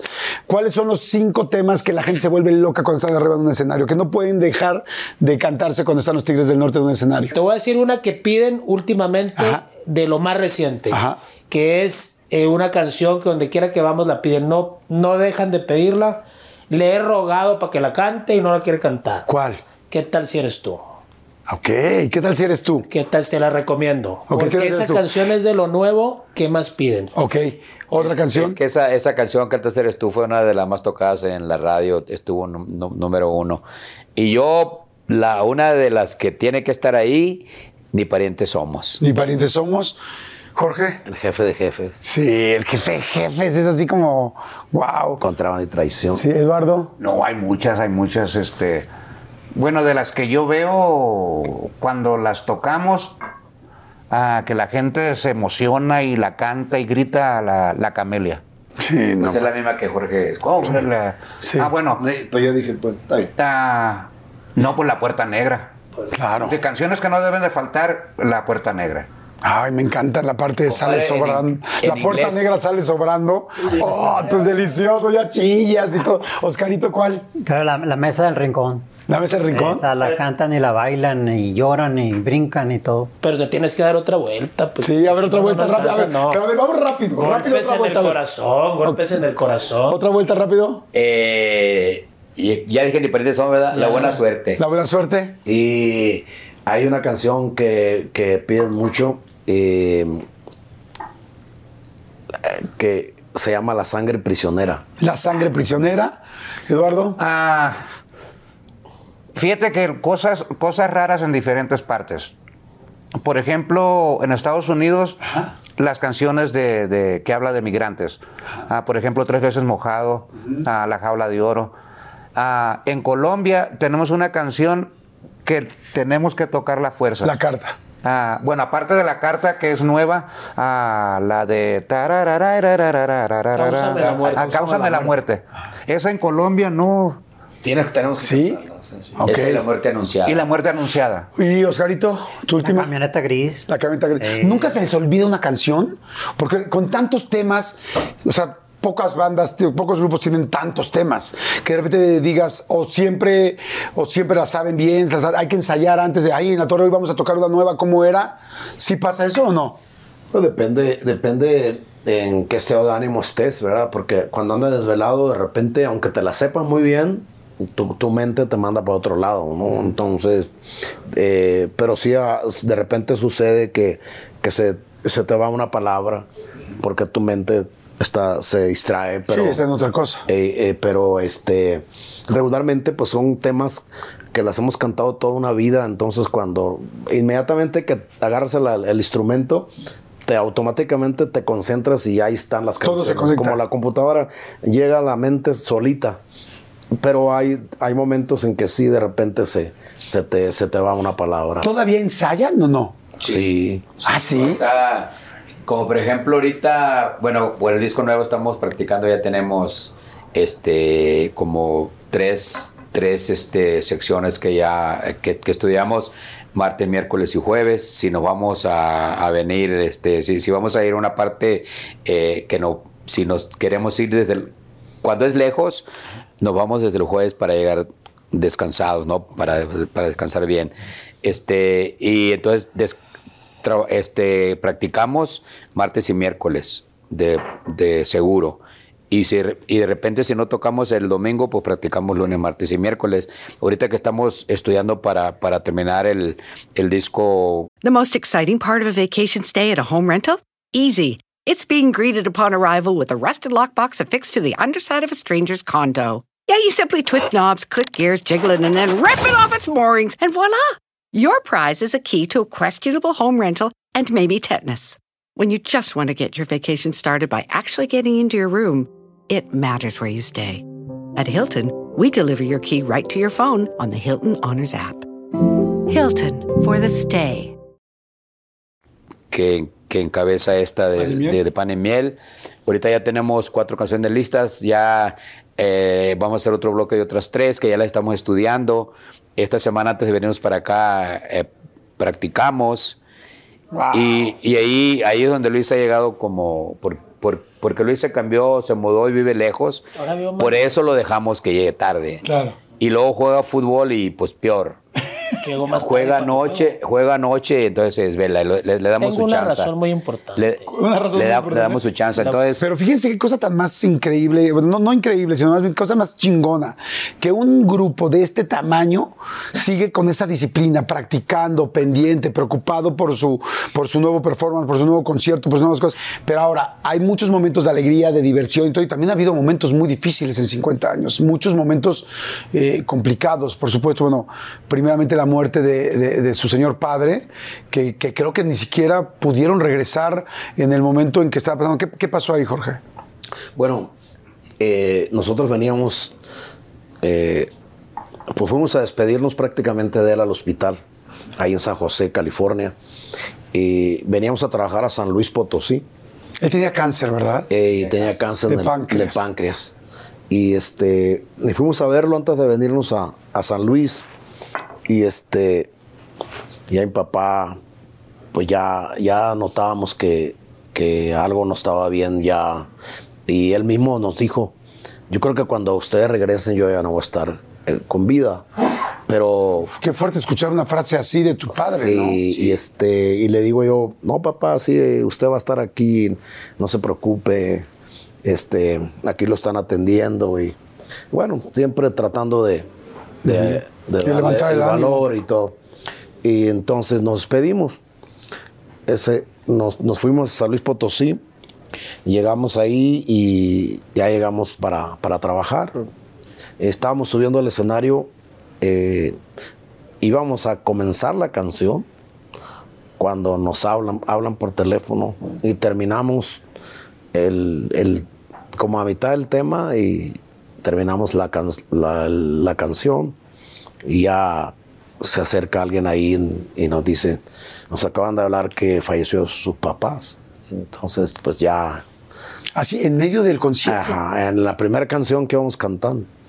Y ya, y pues, este, pues empieza a nublar la, la mente y los ojos y, y, pues ya no, no puedes tener ese, esa alegría que, que tratas de tener, ¿verdad? Y fue una noche muy difícil para nosotros como, pues como, como hijos y como... Pero lo más sorprendente es que cuando él, cuando nos despedimos, me dice, eh, te encargo que, que te hagas cargo de, de mis hijos. Y dije, ay, o sea, es una palabra muy fuerte porque es un, cuando un papá te encomienda, cuando ya se va a despedir y te dice eso, es como una gran responsabilidad, ¿no? Y, y eso me hizo ser como, me sentí orgulloso por lo que me dijo, pero me, me dio una responsabilidad que yo nunca había sentido. Este, qué tan importante era eh, que tu papá te diga eso. Y cada vez que, que nosotros nos, nos reunimos y, y- y hay memorias como ahorita que me, me acabas de preguntar, pues vienen cosas en mi, en mi mente muy, muy fuertes, ¿me entiendes? Este, porque es una, para mí es como, me marcan, me, mar- me marca mi, mi persona y, y, y- mi vida, ¿no? ¿Qué te pasa por la mente cuando piensas en esto? pues mucha responsabilidad y, uno trata de que, de que nada les pase a mis hermanos y a mis hermanas. y es como tratas de proteger todo lo que puedes y que, que no les pase nada, que, que todos estén bien. Porque esas palabras son, son, son, son diferentes. Eh, esas responsabilidades son, eh, si las tomas, depende en qué momento las tomas. Y en ese momento para mí era como, me estoy despidiendo y ya no lo voy a volver a ver. Porque yo lo miraba que, que sí, efectivamente, yo no iba a estar cuando, cuando yo regresara o que nosotros regresáramos. Entonces es, es, eso me dejó marcado para siempre. Entonces, este, pues sigo sintiendo esa responsabilidad y esa, y esa fuerza de sus palabras, por- porque son los momentos en que, en que la gente te dice, o en este caso mi padre me dice esa- esas, esas cosas que, que te llegan al alma, no, no, no son, no, es- no es una palabra o un encargo que te lo hace cualquiera. Entonces, este, es una gran responsabilidad. Siempre le platicaba a mi mamá y mi mamá siempre me decía, pues es que él eh, eh, te dejó ese- esa responsabilidad. Pues fíjate, mi querido Jorge, que no, evidentemente jamás en la vida pensaría en, en decirte algo que no fuera oportuno, pero ahorita mientras hablabas, yo pensaba que tu papá, su papá, pero especialmente tu papá te mandaba a decir, felicidades, lo has hecho muy bien. Porque en realidad no hay que ver mucho más allá, ni hay que ser ningún genio para darse cuenta que lo has hecho bien y que has podido llevar a tus hermanos y que has podido llevar a este grupo pues con lo que tienen trabajando todos los días con un gran éxito, pero sobre todo en la vida de cada uno personal. Porque hoy estamos hablando del grupo, pero verlos plenos, verlos contentos, verlos, ah, gracias a Dios también, inclusive sanos, pues tiene que ver mucho con los hábitos, con lo que han hecho juntos. Así es que, que, que- que te lo digo de corazón, no, no a nombre de tu papá porque sería decir demasiado, pero yo ahorita que te voy a hablar decía, su papá debe estar escuchando a Jorge decir, Jorge, Bien, gracias. Lo has hecho muy bien. Porque además me gusta como al final, aunque son un grupo y todos se respetan, voltean y te dicen, oye, podemos comentar esto, podemos decir algo tal, porque los has sabido llevar. Y creo que cuando un grupo tiene una cabeza que no solamente está viendo porque les vaya bien al grupo, sino por cuidarlos. Así es que te felicito, te felicito porque en serio no hay que ser ningún experto para darte cuenta lo bien que has hecho. Ahora, ¿qué costo ha tenido? ¿Qué costo emocional? ¿Qué costo personal? Porque además tú también tienes tu familia mm, nuclear, tus hijos, tú tal. Pues ha de ser difícil porque pues al final tuviste que sacar, que ver por dos familias, Sí. por dos familias distintas y una más difícil que la otra porque con los medios, con tal, con tanto trabajo no es nada fácil. Así es que, que estoy seguro que tu padre está diciendo, felicidades Jorge, exactamente lo que te pedí lo has hecho. Y bueno, en medio pasa algo que, que fue también muy fuerte, ¿no? que es perder a un hermano, eh, perder a un hermano dentro de la agrupación tan joven, tan complicado, pero muy reciente, ahora en el, en el pues, 2022, perder a, a- su mamá, doña Consuelo, Hernán, como... O sea, es como, pues siempre hay alguien que nos va guiando, ¿no? Y entonces escucho ahorita a Jorge decir, pues primero mi papá y luego mi papá, pues estaba mi mamá y mi mamá decía, vamos, pero de repente ya no está ni el papá ni la mamá. ¿Cómo fue este momento donde pierden lamentablemente a su, a su madre? ¿no? Bueno, eh, perder a la mamá, yo creo que eh, cuando perdimos a mi papá fue bastante difícil, ¿no?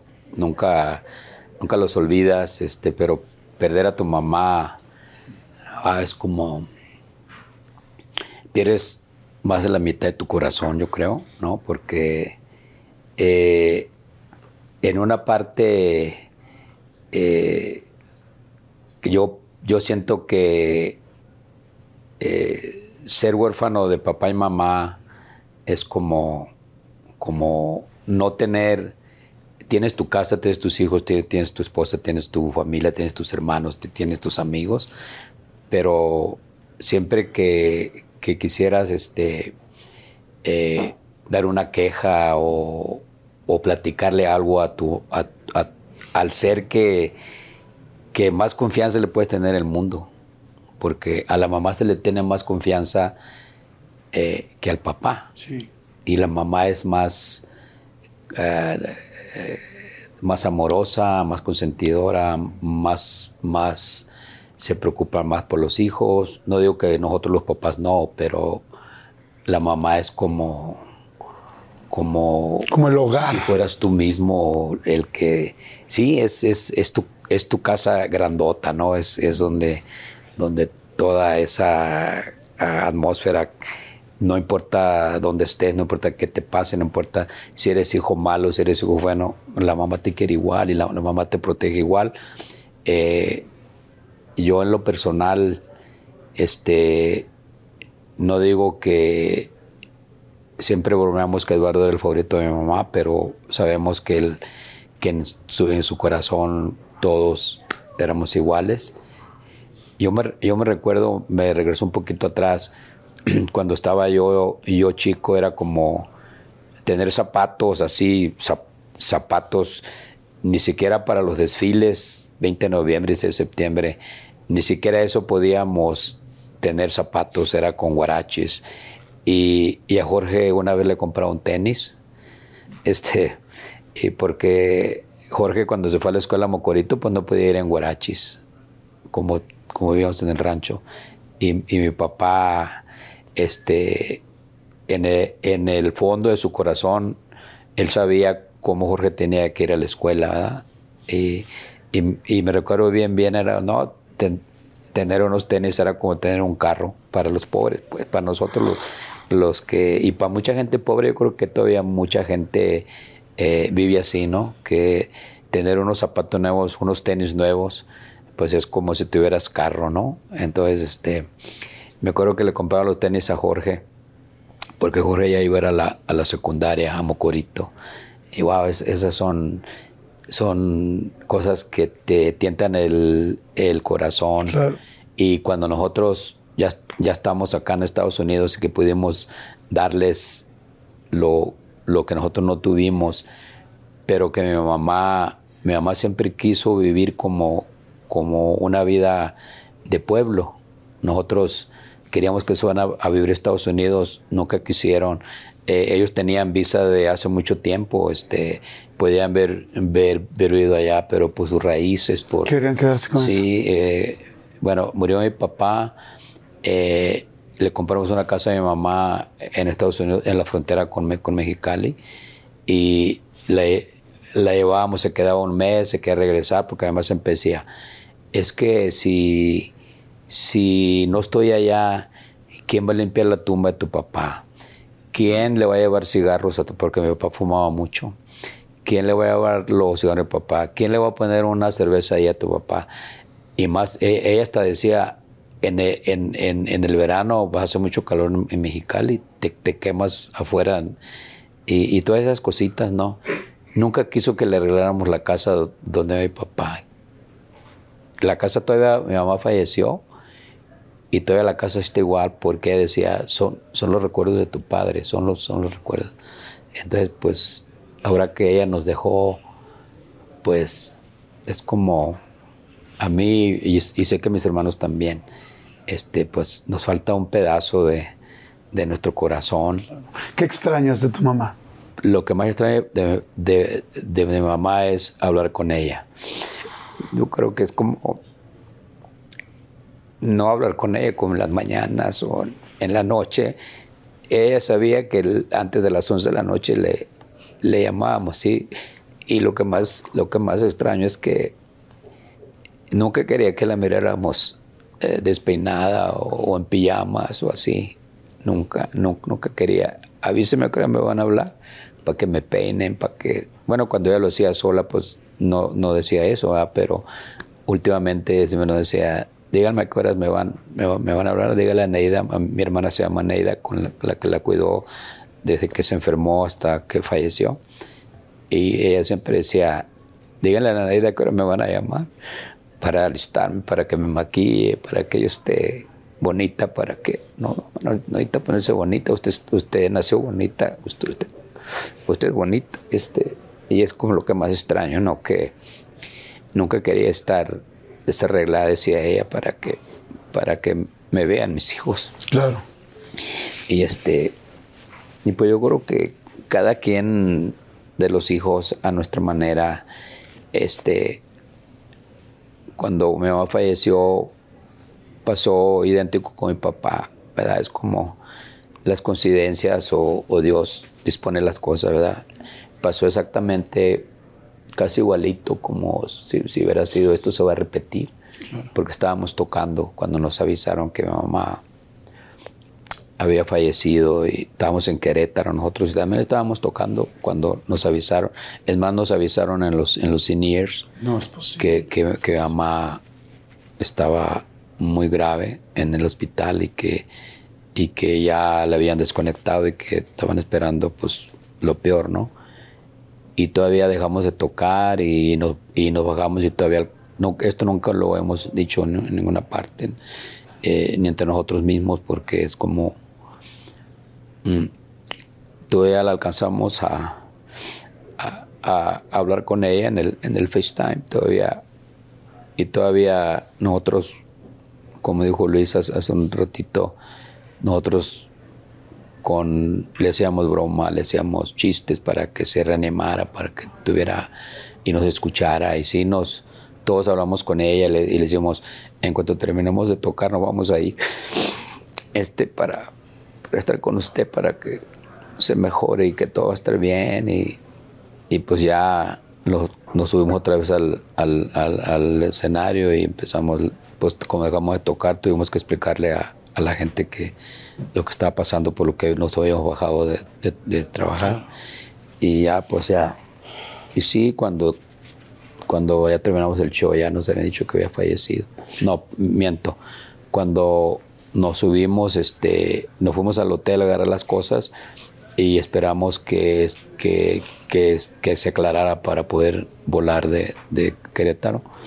Y ya los pilotos ya nos estaban esperando y, y cuando estábamos arriba, un- una cosa muy rara, ¿verdad? Lo que Dios este, pone las cosas para que uno tenga como consuelos o tenga, este, que no sea tan difícil, ¿no? La, la vida cuando, cuando pierdes a, a un ser querido. Por lo normal, cuando vas ya volando, los, los celulares no agarran, no agarran los, los celulares. Y pues nosotros todavía pensamos que mi mamá, cuando antes de subirnos, mi, mi hermana Neida nos llamó y nos dijo que mi mamá todavía estaba viva y que todavía eh, pues la podíamos alcanzar este, viva, ¿no? Y pues cuando ya nos subimos al avión teníamos como 10, 15 minutos, este, todavía ni, ni agarraba la altitud para ya normalizarse y, y- me llamó Neida a mi, teléfono y ya, y ya las oímos llorar. Las oímos llorar. Dijimos, fue eso mi mamá. Entonces cuando, pues ya, ¿no? Ya ir todos ahí en, con eso ya, ya sabíamos que mi mamá había, fallecido y, llegamos a, a Mexicali en el hospital pues nos dejaron estar. No se en el cuerpo de ella hasta en la tarde, nos dejaron estar ahí con ella y, y tampoco una cosa que nunca hemos dicho es que Jorge nunca lloró. Jorge llegamos y ahí estuvimos en silencio al lado de ella, en, en la cama donde parecía que estaba dormida. Parecía que estaba dormida. Y este, y yo pensaba, si supiera que lo estábamos viendo sin peinarse, sin maquillarse, no, no le hubiera gustado que la viéramos así. Y entonces, este, eh, Jorge nunca lloró y no creo que hasta ahorita no ha llorado porque Jorge siempre ha sido así. Y yo pienso que ha sido así porque no quiere ver eh, como que eso a él piensa que nos da fuerza a nosotros. No sé, nunca le he preguntado, pero yo es lo que siento, ¿no? Que tal vez no quiere eh, mostrar que tiene un lado débil para que nosotros seamos también fuertes, ¿no? Es como si fuéramos sus hijos. como- ¿Lo sientes así? Que, que es un poco como tanta responsabilidad que tienes con ellos que, que tienes que ser muy fuerte, inclusive en el momento de perder a su madre. Mm, verdaderamente no lo sé porque como que me bloqueo, ¿no? Como que, como que hay un bloque en mi cuerpo y no, no me permite que llore. Pero, pues, no lo sé. O sea, no hay cosa... Me puede hacer llorar una película, un- una escena, eh, pero en, en este caso no lo sé. La verdad es que como, como que mi, mi cuerpo se bloquea y mi, mi mente me manda me manda que, a que tengo que tener esa, esa fe dentro de mí o algo que me, que me hace fuerte, que llega un, un- algo, siento como una electricidad en mi cuerpo que me bloquea todo. ¿no? Y Yo no- creo, yo creo que sí, como bien dicen, o sea, no es una casualidad que ustedes sean lo que son como hermanos, como familia y como grupo, sino que cada quien cumple una- un rol que se están cuidando. Gracias por la confianza, gracias por, por platicarlo. Eh, sé que, bueno, The most exciting part of a vacation stay at a home rental? Easy. It's being greeted upon arrival with a rusted lockbox affixed to the underside of a stranger's condo. Yeah, you simply twist knobs, click gears, jiggle it, and then rip it off its moorings, and voila! Your prize is a key to a questionable home rental and maybe tetanus. When you just want to get your vacation started by actually getting into your room, it matters where you stay. At Hilton, we deliver your key right to your phone on the Hilton Honors app. Hilton for the stay. Perder a un padre es fuertísimo, perder a un hermano es fuertísimo, perder a la madre es fuertísimo. Y ahorita que decías que extrañabas, Luis, ¿tú qué, qué, qué extrañas de tu mamá? Bueno, mi mamá, la, la- lo lo que acabas de decir ahorita me llama la atención porque pues fuimos 11 hermanos y para 11 hijos para ella y cada uno creo que eh, tenía una función eh, para con ella. En la parte mía, como yo era el menor y viví más tiempo con, poquito, sí, un poquito más tiempo con ella, eh, a mí me tocaba mucho escucharla cuando los extrañaba. De hecho, a mí me daban celos cuando yo estaba chico que iban ellos a la casa. Yo me encerraba en el cuarto, me iba a la casa de la vecina, porque yo le decía, ahí vienen tus hijos, porque pues los quería ver, ¿va? Pero yo estaba chiquito, yo tenía, no sé, 10 años, 9 años. Pero cuando me voy a vivir a Estados Unidos, que yo viví mucho tiempo con mi hermano Hernán, y después cuando ya hago mi vida solo, que ya también soy parte de los Tigres, los últimos años, como yo le hablaba y le hacía muchas bromas, pero también me escuchaba, me, me tocaba escuchar, eh, pues, todas las, digamos que las quejas de una mamá, ¿verdad? Ay, los extraño, no me hablan, y entonces yo era el que, llegó el momento en como que yo, eh, no es que le inventaba cosas, pero que siempre la motivaba. Entonces mi manera de motivarla era contarle chistes. Claro. Entonces todos los días yo cuando le hablaba siempre le inventaba algo. Entonces, y si yo, yo creo que de los últimos años eh, yo fui, traté de ir y estar con ella físicamente. Eh, se- tuve el tiempo de hacerlo. Y ahora cuando ha pasado el tiempo, porque cada quien pues sana de diferente manera sus cosas, eh, yo estoy muy tranquilo porque, porque pude convivir y verla, eh, inclusive ya no tan bien de salud, pero la disfruté Muchísimo. al máximo. ¿Y hoy qué extrañas de ella? Hoy, Pues hoy. extraño, a eso iba, que todos los días, Hernán dijo hace ratito que juego fútbol, todo el tiempo que yo iba a jugar fútbol, le hablaba yo antes del juego porque le encantaba el deporte. Entonces, le hablaba yo antes del juego, mamá, ya voy a jugar. ¿Y qué vas a jugar ahora? ¿Vas a ser el portero o vas a jugar para meter goles? Y me preguntaba todo, me preguntaba por Eduardo, me preguntaba por Jorge, por Oscar, por todos, por mis hijos, por mi nieto, por todos, se acordaba de todos. Wow. Entonces yo de la casa al- a la cancha, yo hacía como una hora de camino, todo el camino platicamos. Cuando salía, le volví a marcar. Wow. Para platicarle cómo nos fue. Claro. Entonces me decía, te peleaste, te pegaron, te- porque soy muy peleonero cuando juego y ella lo sabía. Entonces, te y- y fue Hernán, ¿qué? Y entonces me preguntaba por todo. Entonces, esas son las cosas que más extraño cuando ahora que voy a jugar una hora de camino y Sí, ¿con quién hablas? sí, sí, sí, sí. Y más porque era noc- noctámbula como nosotros. Y yo- si el juego acababa a las 12, una vez a las 11 de la noche, pues le hablaba y estaba despierto. Claro. Pues ahora es, pues, la distancia.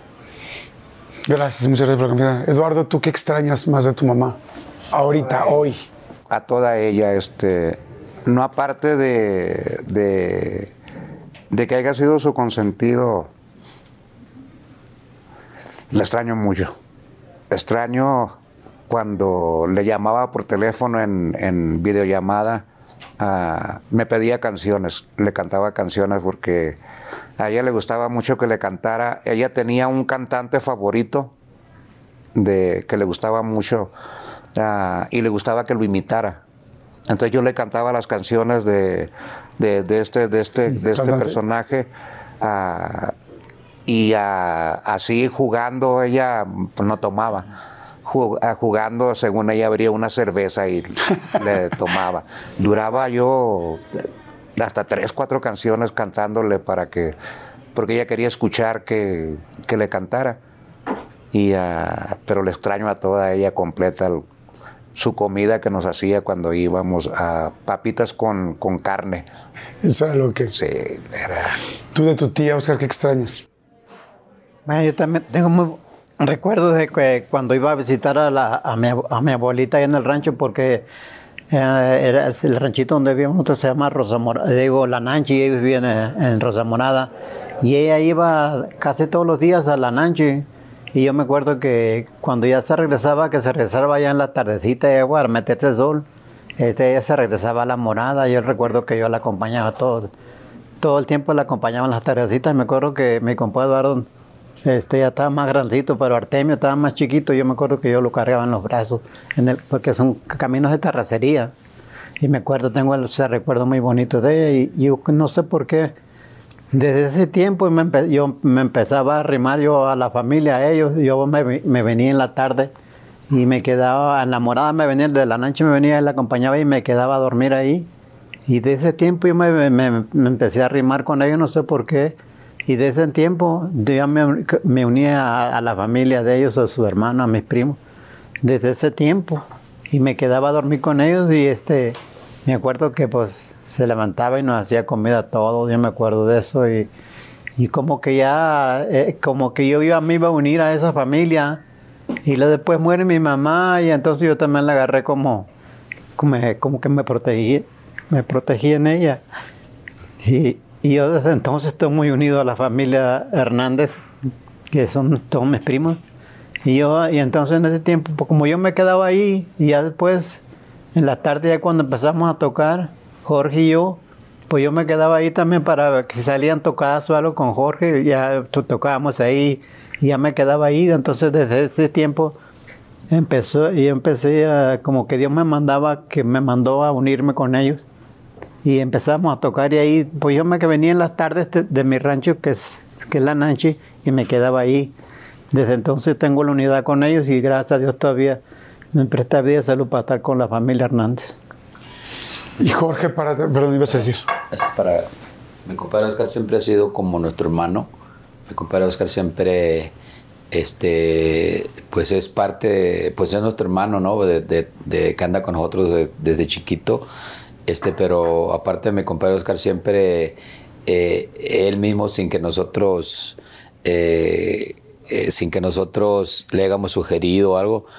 mi compadre Oscar, de principio, cuando Jorge decía que mandábamos dinero para, para ya están en Estados Unidos, este, mi compadre Oscar, este, pues ponía su parte para mandar para la casa como si fuera, como si fuera nosotros. O sea, tú podías de, de su dinero Sí, para sí. mandar a su casa. Sí, entonces, este, y así cuando algo pasa así en la, en la, en la- en la familia, él, él- él se, él, él se cuenta como, o sea, él pone, si, si vamos a hacer algo familiar, él también es, es como si fuéramos nosotros y eso es como, como dijo ahorita, ¿no? Que se siente como, como hermano de nosotros. O sea que en realidad no fueron 11 hijos, sino 12, Sí. Oscar. Sí, Sí. ¿Y tú qué extrañas, Jorge, para terminar? ¿Qué extrañas de tu mami? La sonrisa. Ella tenía una sonrisa muy bonita. Este siempre me recibía con sonrisa. Muy tenía una una peculiaridad de mi mamá de, de ánimo, de, de emociones y siempre que le, le hablaba, este, eh, tenía, siempre me recibía con sonrisa. Nunca, nunca me acuerdo haberla visto enojada. Nunca, nunca. Y yo pues, yo desde que tengo razón y que estuve con ella de pequeño,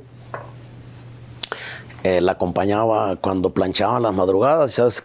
Nosotros, ya lo dijeron todos mis hermanos, somos de una familia muy pobre, entonces mi madre planchaba en, los hornillos con la plancha y le ponía, estaba la lumbre y íbamos y traíamos leña de, de los, de los cerros, de las lomas, y ella planchaba en las madrugadas. Entonces yo me quedaba con ella hasta las 4 o 5 de la mañana cuando ella planchaba. Y ella, ella me enseñó a planchar. Y me decía, un día vas a crecer y vas a andar solo para que sepas cómo se plancha. Y me enseñó a planchar. Y este, con la plancha del, del rancho. Y este, y ella es como, tengo recuerdos pues extraños, así como desde que era niñito hasta que últimamente, ahora en la pandemia, que yo le hablaba todos los días y cuando uno hablaba, ¿por qué no me habías hablado? Si anoche me hablaste a las 8 y ahora quizás son las 9 y ¿por qué te habías tardado? Es, no, mamá, es que andaba que... No, no, no, pero no es que estás en la casa, no puedes salir. Tienes que hablarme a cierta hora. Y nada, jugaba conmigo, yo también con ella. Y, y nos divertíamos mucho con su sonrisa. Siempre me tenía una sonrisa y, y a mí me, me, me llenaba de emoción eso porque es, es como, como, como, una, como una magia que ella tenía, ¿no? Es siempre, eh, ella era muy, muy espontánea. Mm, cuando te, te observo, cuando te haces una pregunta o estamos conversando, tú rápido contestas inmediatamente. Mi madre también tenía eso, así como, como decimos nosotros, muy chispa, así como tú le dices algo y te contestaba rápido, este, pero te lo contestaba para que te rieras y, y eso a mí me llamaba mucho la atención con ella. Aprendí muchas cosas con ella y aprendí a cantar con ella. Ella me enseñó a cantar. Este, era la que en la madrugada se ponía a decirme canciones del- de, de que ella aprendió cuando era niña y, y yo me aprendí las canciones de ella. Este, y yo creo que pues esa es la raíz de, de- de nuestros padres, la raíz de, de cómo somos. Eh, tiene mucho que ver eh, la genética de ella. Yo creo que todos la tenemos este, en, en cierta manera porque nos dedicamos a la música. Oscar, pues que ha sido como hermano con, con nosotros siempre y, y ha sido compañero de, de muchas, de muchas batallas con, que empezamos juntos. Tenemos anécdotas increíbles, o sea, él y yo solos, sin, antes que fuéramos los Tigres del Norte. Y este, mi madre era, era yo le platicaba historias que, que yo vivía con, con Oscar en los mochis, entonces, pues tengo, tengo recuerdos muy, muy maravillosos. Pues yo creo que, eh, pues todo, todo, cuando no tienes al, al ser que amas, pues le echamos a todo, ¿no? Este, todo recuerdas, eh, las sonrisas, eh, cosas. Yo siempre recuerdo cosas bonitas de ella, co- cosas bonitas de ella, de, de lo que ella me platicaba, de lo que ella, de lo que aprendí de ella. Y esas raíces pues están aquí. Eso. Esos son, esa es la, la base de, por eso somos los Tigres del Norte, porque tenemos la raíz de ella y de mi padre, pero, pero ella era como la, la, de la música, la, la parte musical. Viene de la raíz de ella, de, su, de su genética. Hay, gracias a todos. Y, y hay dos cosas que me quedan bien claras y que es bien lindo, porque llevamos 50 años de conocer a los Tigres del Norte, pero a veces no sabemos realmente de dónde viene todo esto. Y hoy me da mucho gusto en esta plática porque puedo entender quién era el jefe de jefes de jefes y quién era la jefa de jefes de jefes. Y por qué ustedes cinco incluyendo también a su hermano y a las personas que pasaron en la banda y que hoy no están con nosotros, porque son, han sido y construyeron lo que hoy tienen y que siguen trabajando todos los días.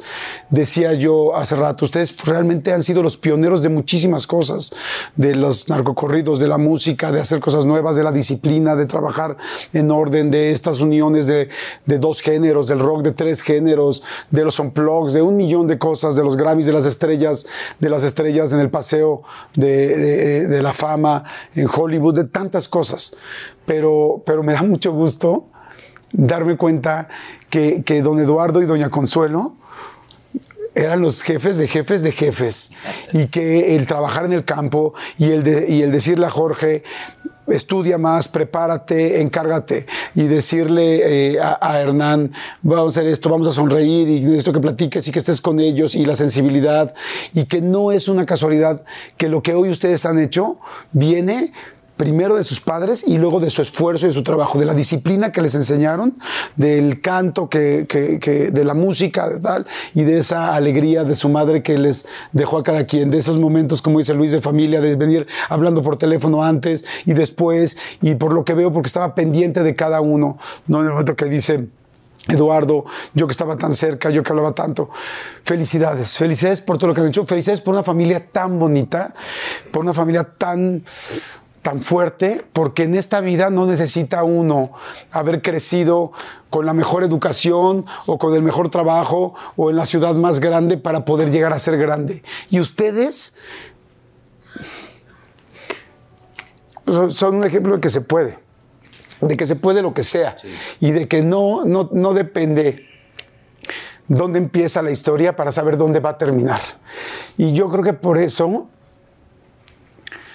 son el ejemplo de tanta gente, de tanta gente que nos está viendo y tanta gente que los ha seguido durante 50 años, porque, porque ustedes son el ejemplo de que siempre se puede hacer algo tan grande como lo que ustedes han logrado, porque, eh, eh, como decía, ven- venir de un lugar chiquito, eso no significa que el lugar sea chiquito. El lugar puede ser gigantesco si tú decides que así sea. Felicidades por todo lo que han hecho y yo sé que les han dado un millón de premios, un millón. De hecho, posiblemente no he entrevistado a nadie que tenga más premios que ustedes. Pero nosotros como producción y yo a título personal les quiero dar algo que creo que representa un poco lo que toda la gente que estamos aquí afuera, se les han dado premios, los Grammys, los Billboards, los tal, los MTV, lo que quieran. Pero este es un premio que yo les quiero dar a nombre de toda la gente de a pie, de todos nosotros que, que, que, que- los vemos. Es para ti, Luis. Y, y- y dice, y lo mismo dicen los demás. Y es gracias de parte de todos nosotros, gracias de toda la gente. No somos ninguna academia, pero somos los que los llevamos siguiendo, quizás no 50 años, bueno, yo casi. Este, pero que los seguimos. Y dice, gracias por todo lo que nos han dado. Luis Hernández, gracias por más de 50 años de trayectoria artística. Gracias por más de 80 discos grabados y por más de 10 discos en vivo. Esto es un lo- una locura de trabajo. Gracias por más de 750 canciones. Gracias Hernán. Gracias Jorge.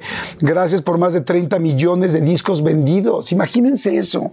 Gracias por múltiples discos de oro, de platino y diamante. Gracias por juntar géneros de la música. Gracias porque fueron los primeros mexicanos en ganar un Grammy americano, en demostrarle a la gente inclusive de Estados Unidos que aquí en México había tanto talento. Hoy que vemos los premios Oscar y que vemos que nos sentimos muy orgullosos, ustedes fueron los primeros que le pueden decir a alguien en, en la potencia mundial número uno de Estados Unidos que en México podemos hacer algo tan bien hecho que podemos ser reconocidos también. Gracias por ser los primeros, eh, por, por ganar seis premios Grammys y 12 Latin Grammys. Gracias por 4.5 billones de reproducciones en sus canales. Gracias por protagonizar más de tantas películas, de 14 películas del cine mexicano. Gracias por un estre por ser los primeros también en demostrar que un mexicano puede tener una estrella en el Paseo de la Fama de Hollywood. Pero sobre todo, gracias por tantas canciones, por tantos recuerdos, por tantos momentos, por tantas lágrimas, por tantas alegrías que nos han dado sus canciones. Luis, muchas gracias. Eduardo, muchas gracias. Me estoy sintiendo como el de la escuela que está entregando a toda la, a toda la generación. Jorge, muchas gracias. Hernán, muchas gracias. Y por supuesto, Oscar, Muchas gracias. Gracias a ti, gracias. Gracias, Tigres del Norte, Muchas gracias, Gracias. por esto. Jordi, muchas gracias. No, al contrario, Jorge. Gracias a ustedes por, Te agradezco mucho. por tanto trabajo y por tanto cariño que nos han dado a tantas personas. Yo sé que estoy hablando ahorita por mucha gente que nos está viendo. Muchas gracias. Gracias por todo. Jordi. Luis, muchas gracias, por todo. Igualmente, gracias. Muchas gracias, mi querido Eduardo. Muchas, muchas gracias. Y Muchas gracias, el hijo, el, doce- el doceavo, el doceavo hijo, gracias. Estamos muy orgullosos de ustedes, sus papás están muy orgullosos de ustedes y México y el mundo siempre va a estar muy orgulloso de lo que los Tigres del Norte han logrado. Gracias por todo lo que nos han dado. Muchas, muchas gracias. Y bueno, gracias a ustedes, porque sin ustedes no podrían existir estas entrevistas. Gracias a todo el equipo, gracias a la disquera, gracias Marta, gracias a todos por hacernos el favor de poder lograr este momento. Gracias por tanto tiempo, porque sé que son muy ocupados y muy queridos, y yo los quiero todavía más por tanto tiempo. Gracias, gracias. Los quiero mucho a todos, muchas gracias y nos vemos en la siguiente entrevista. Gracias, bye.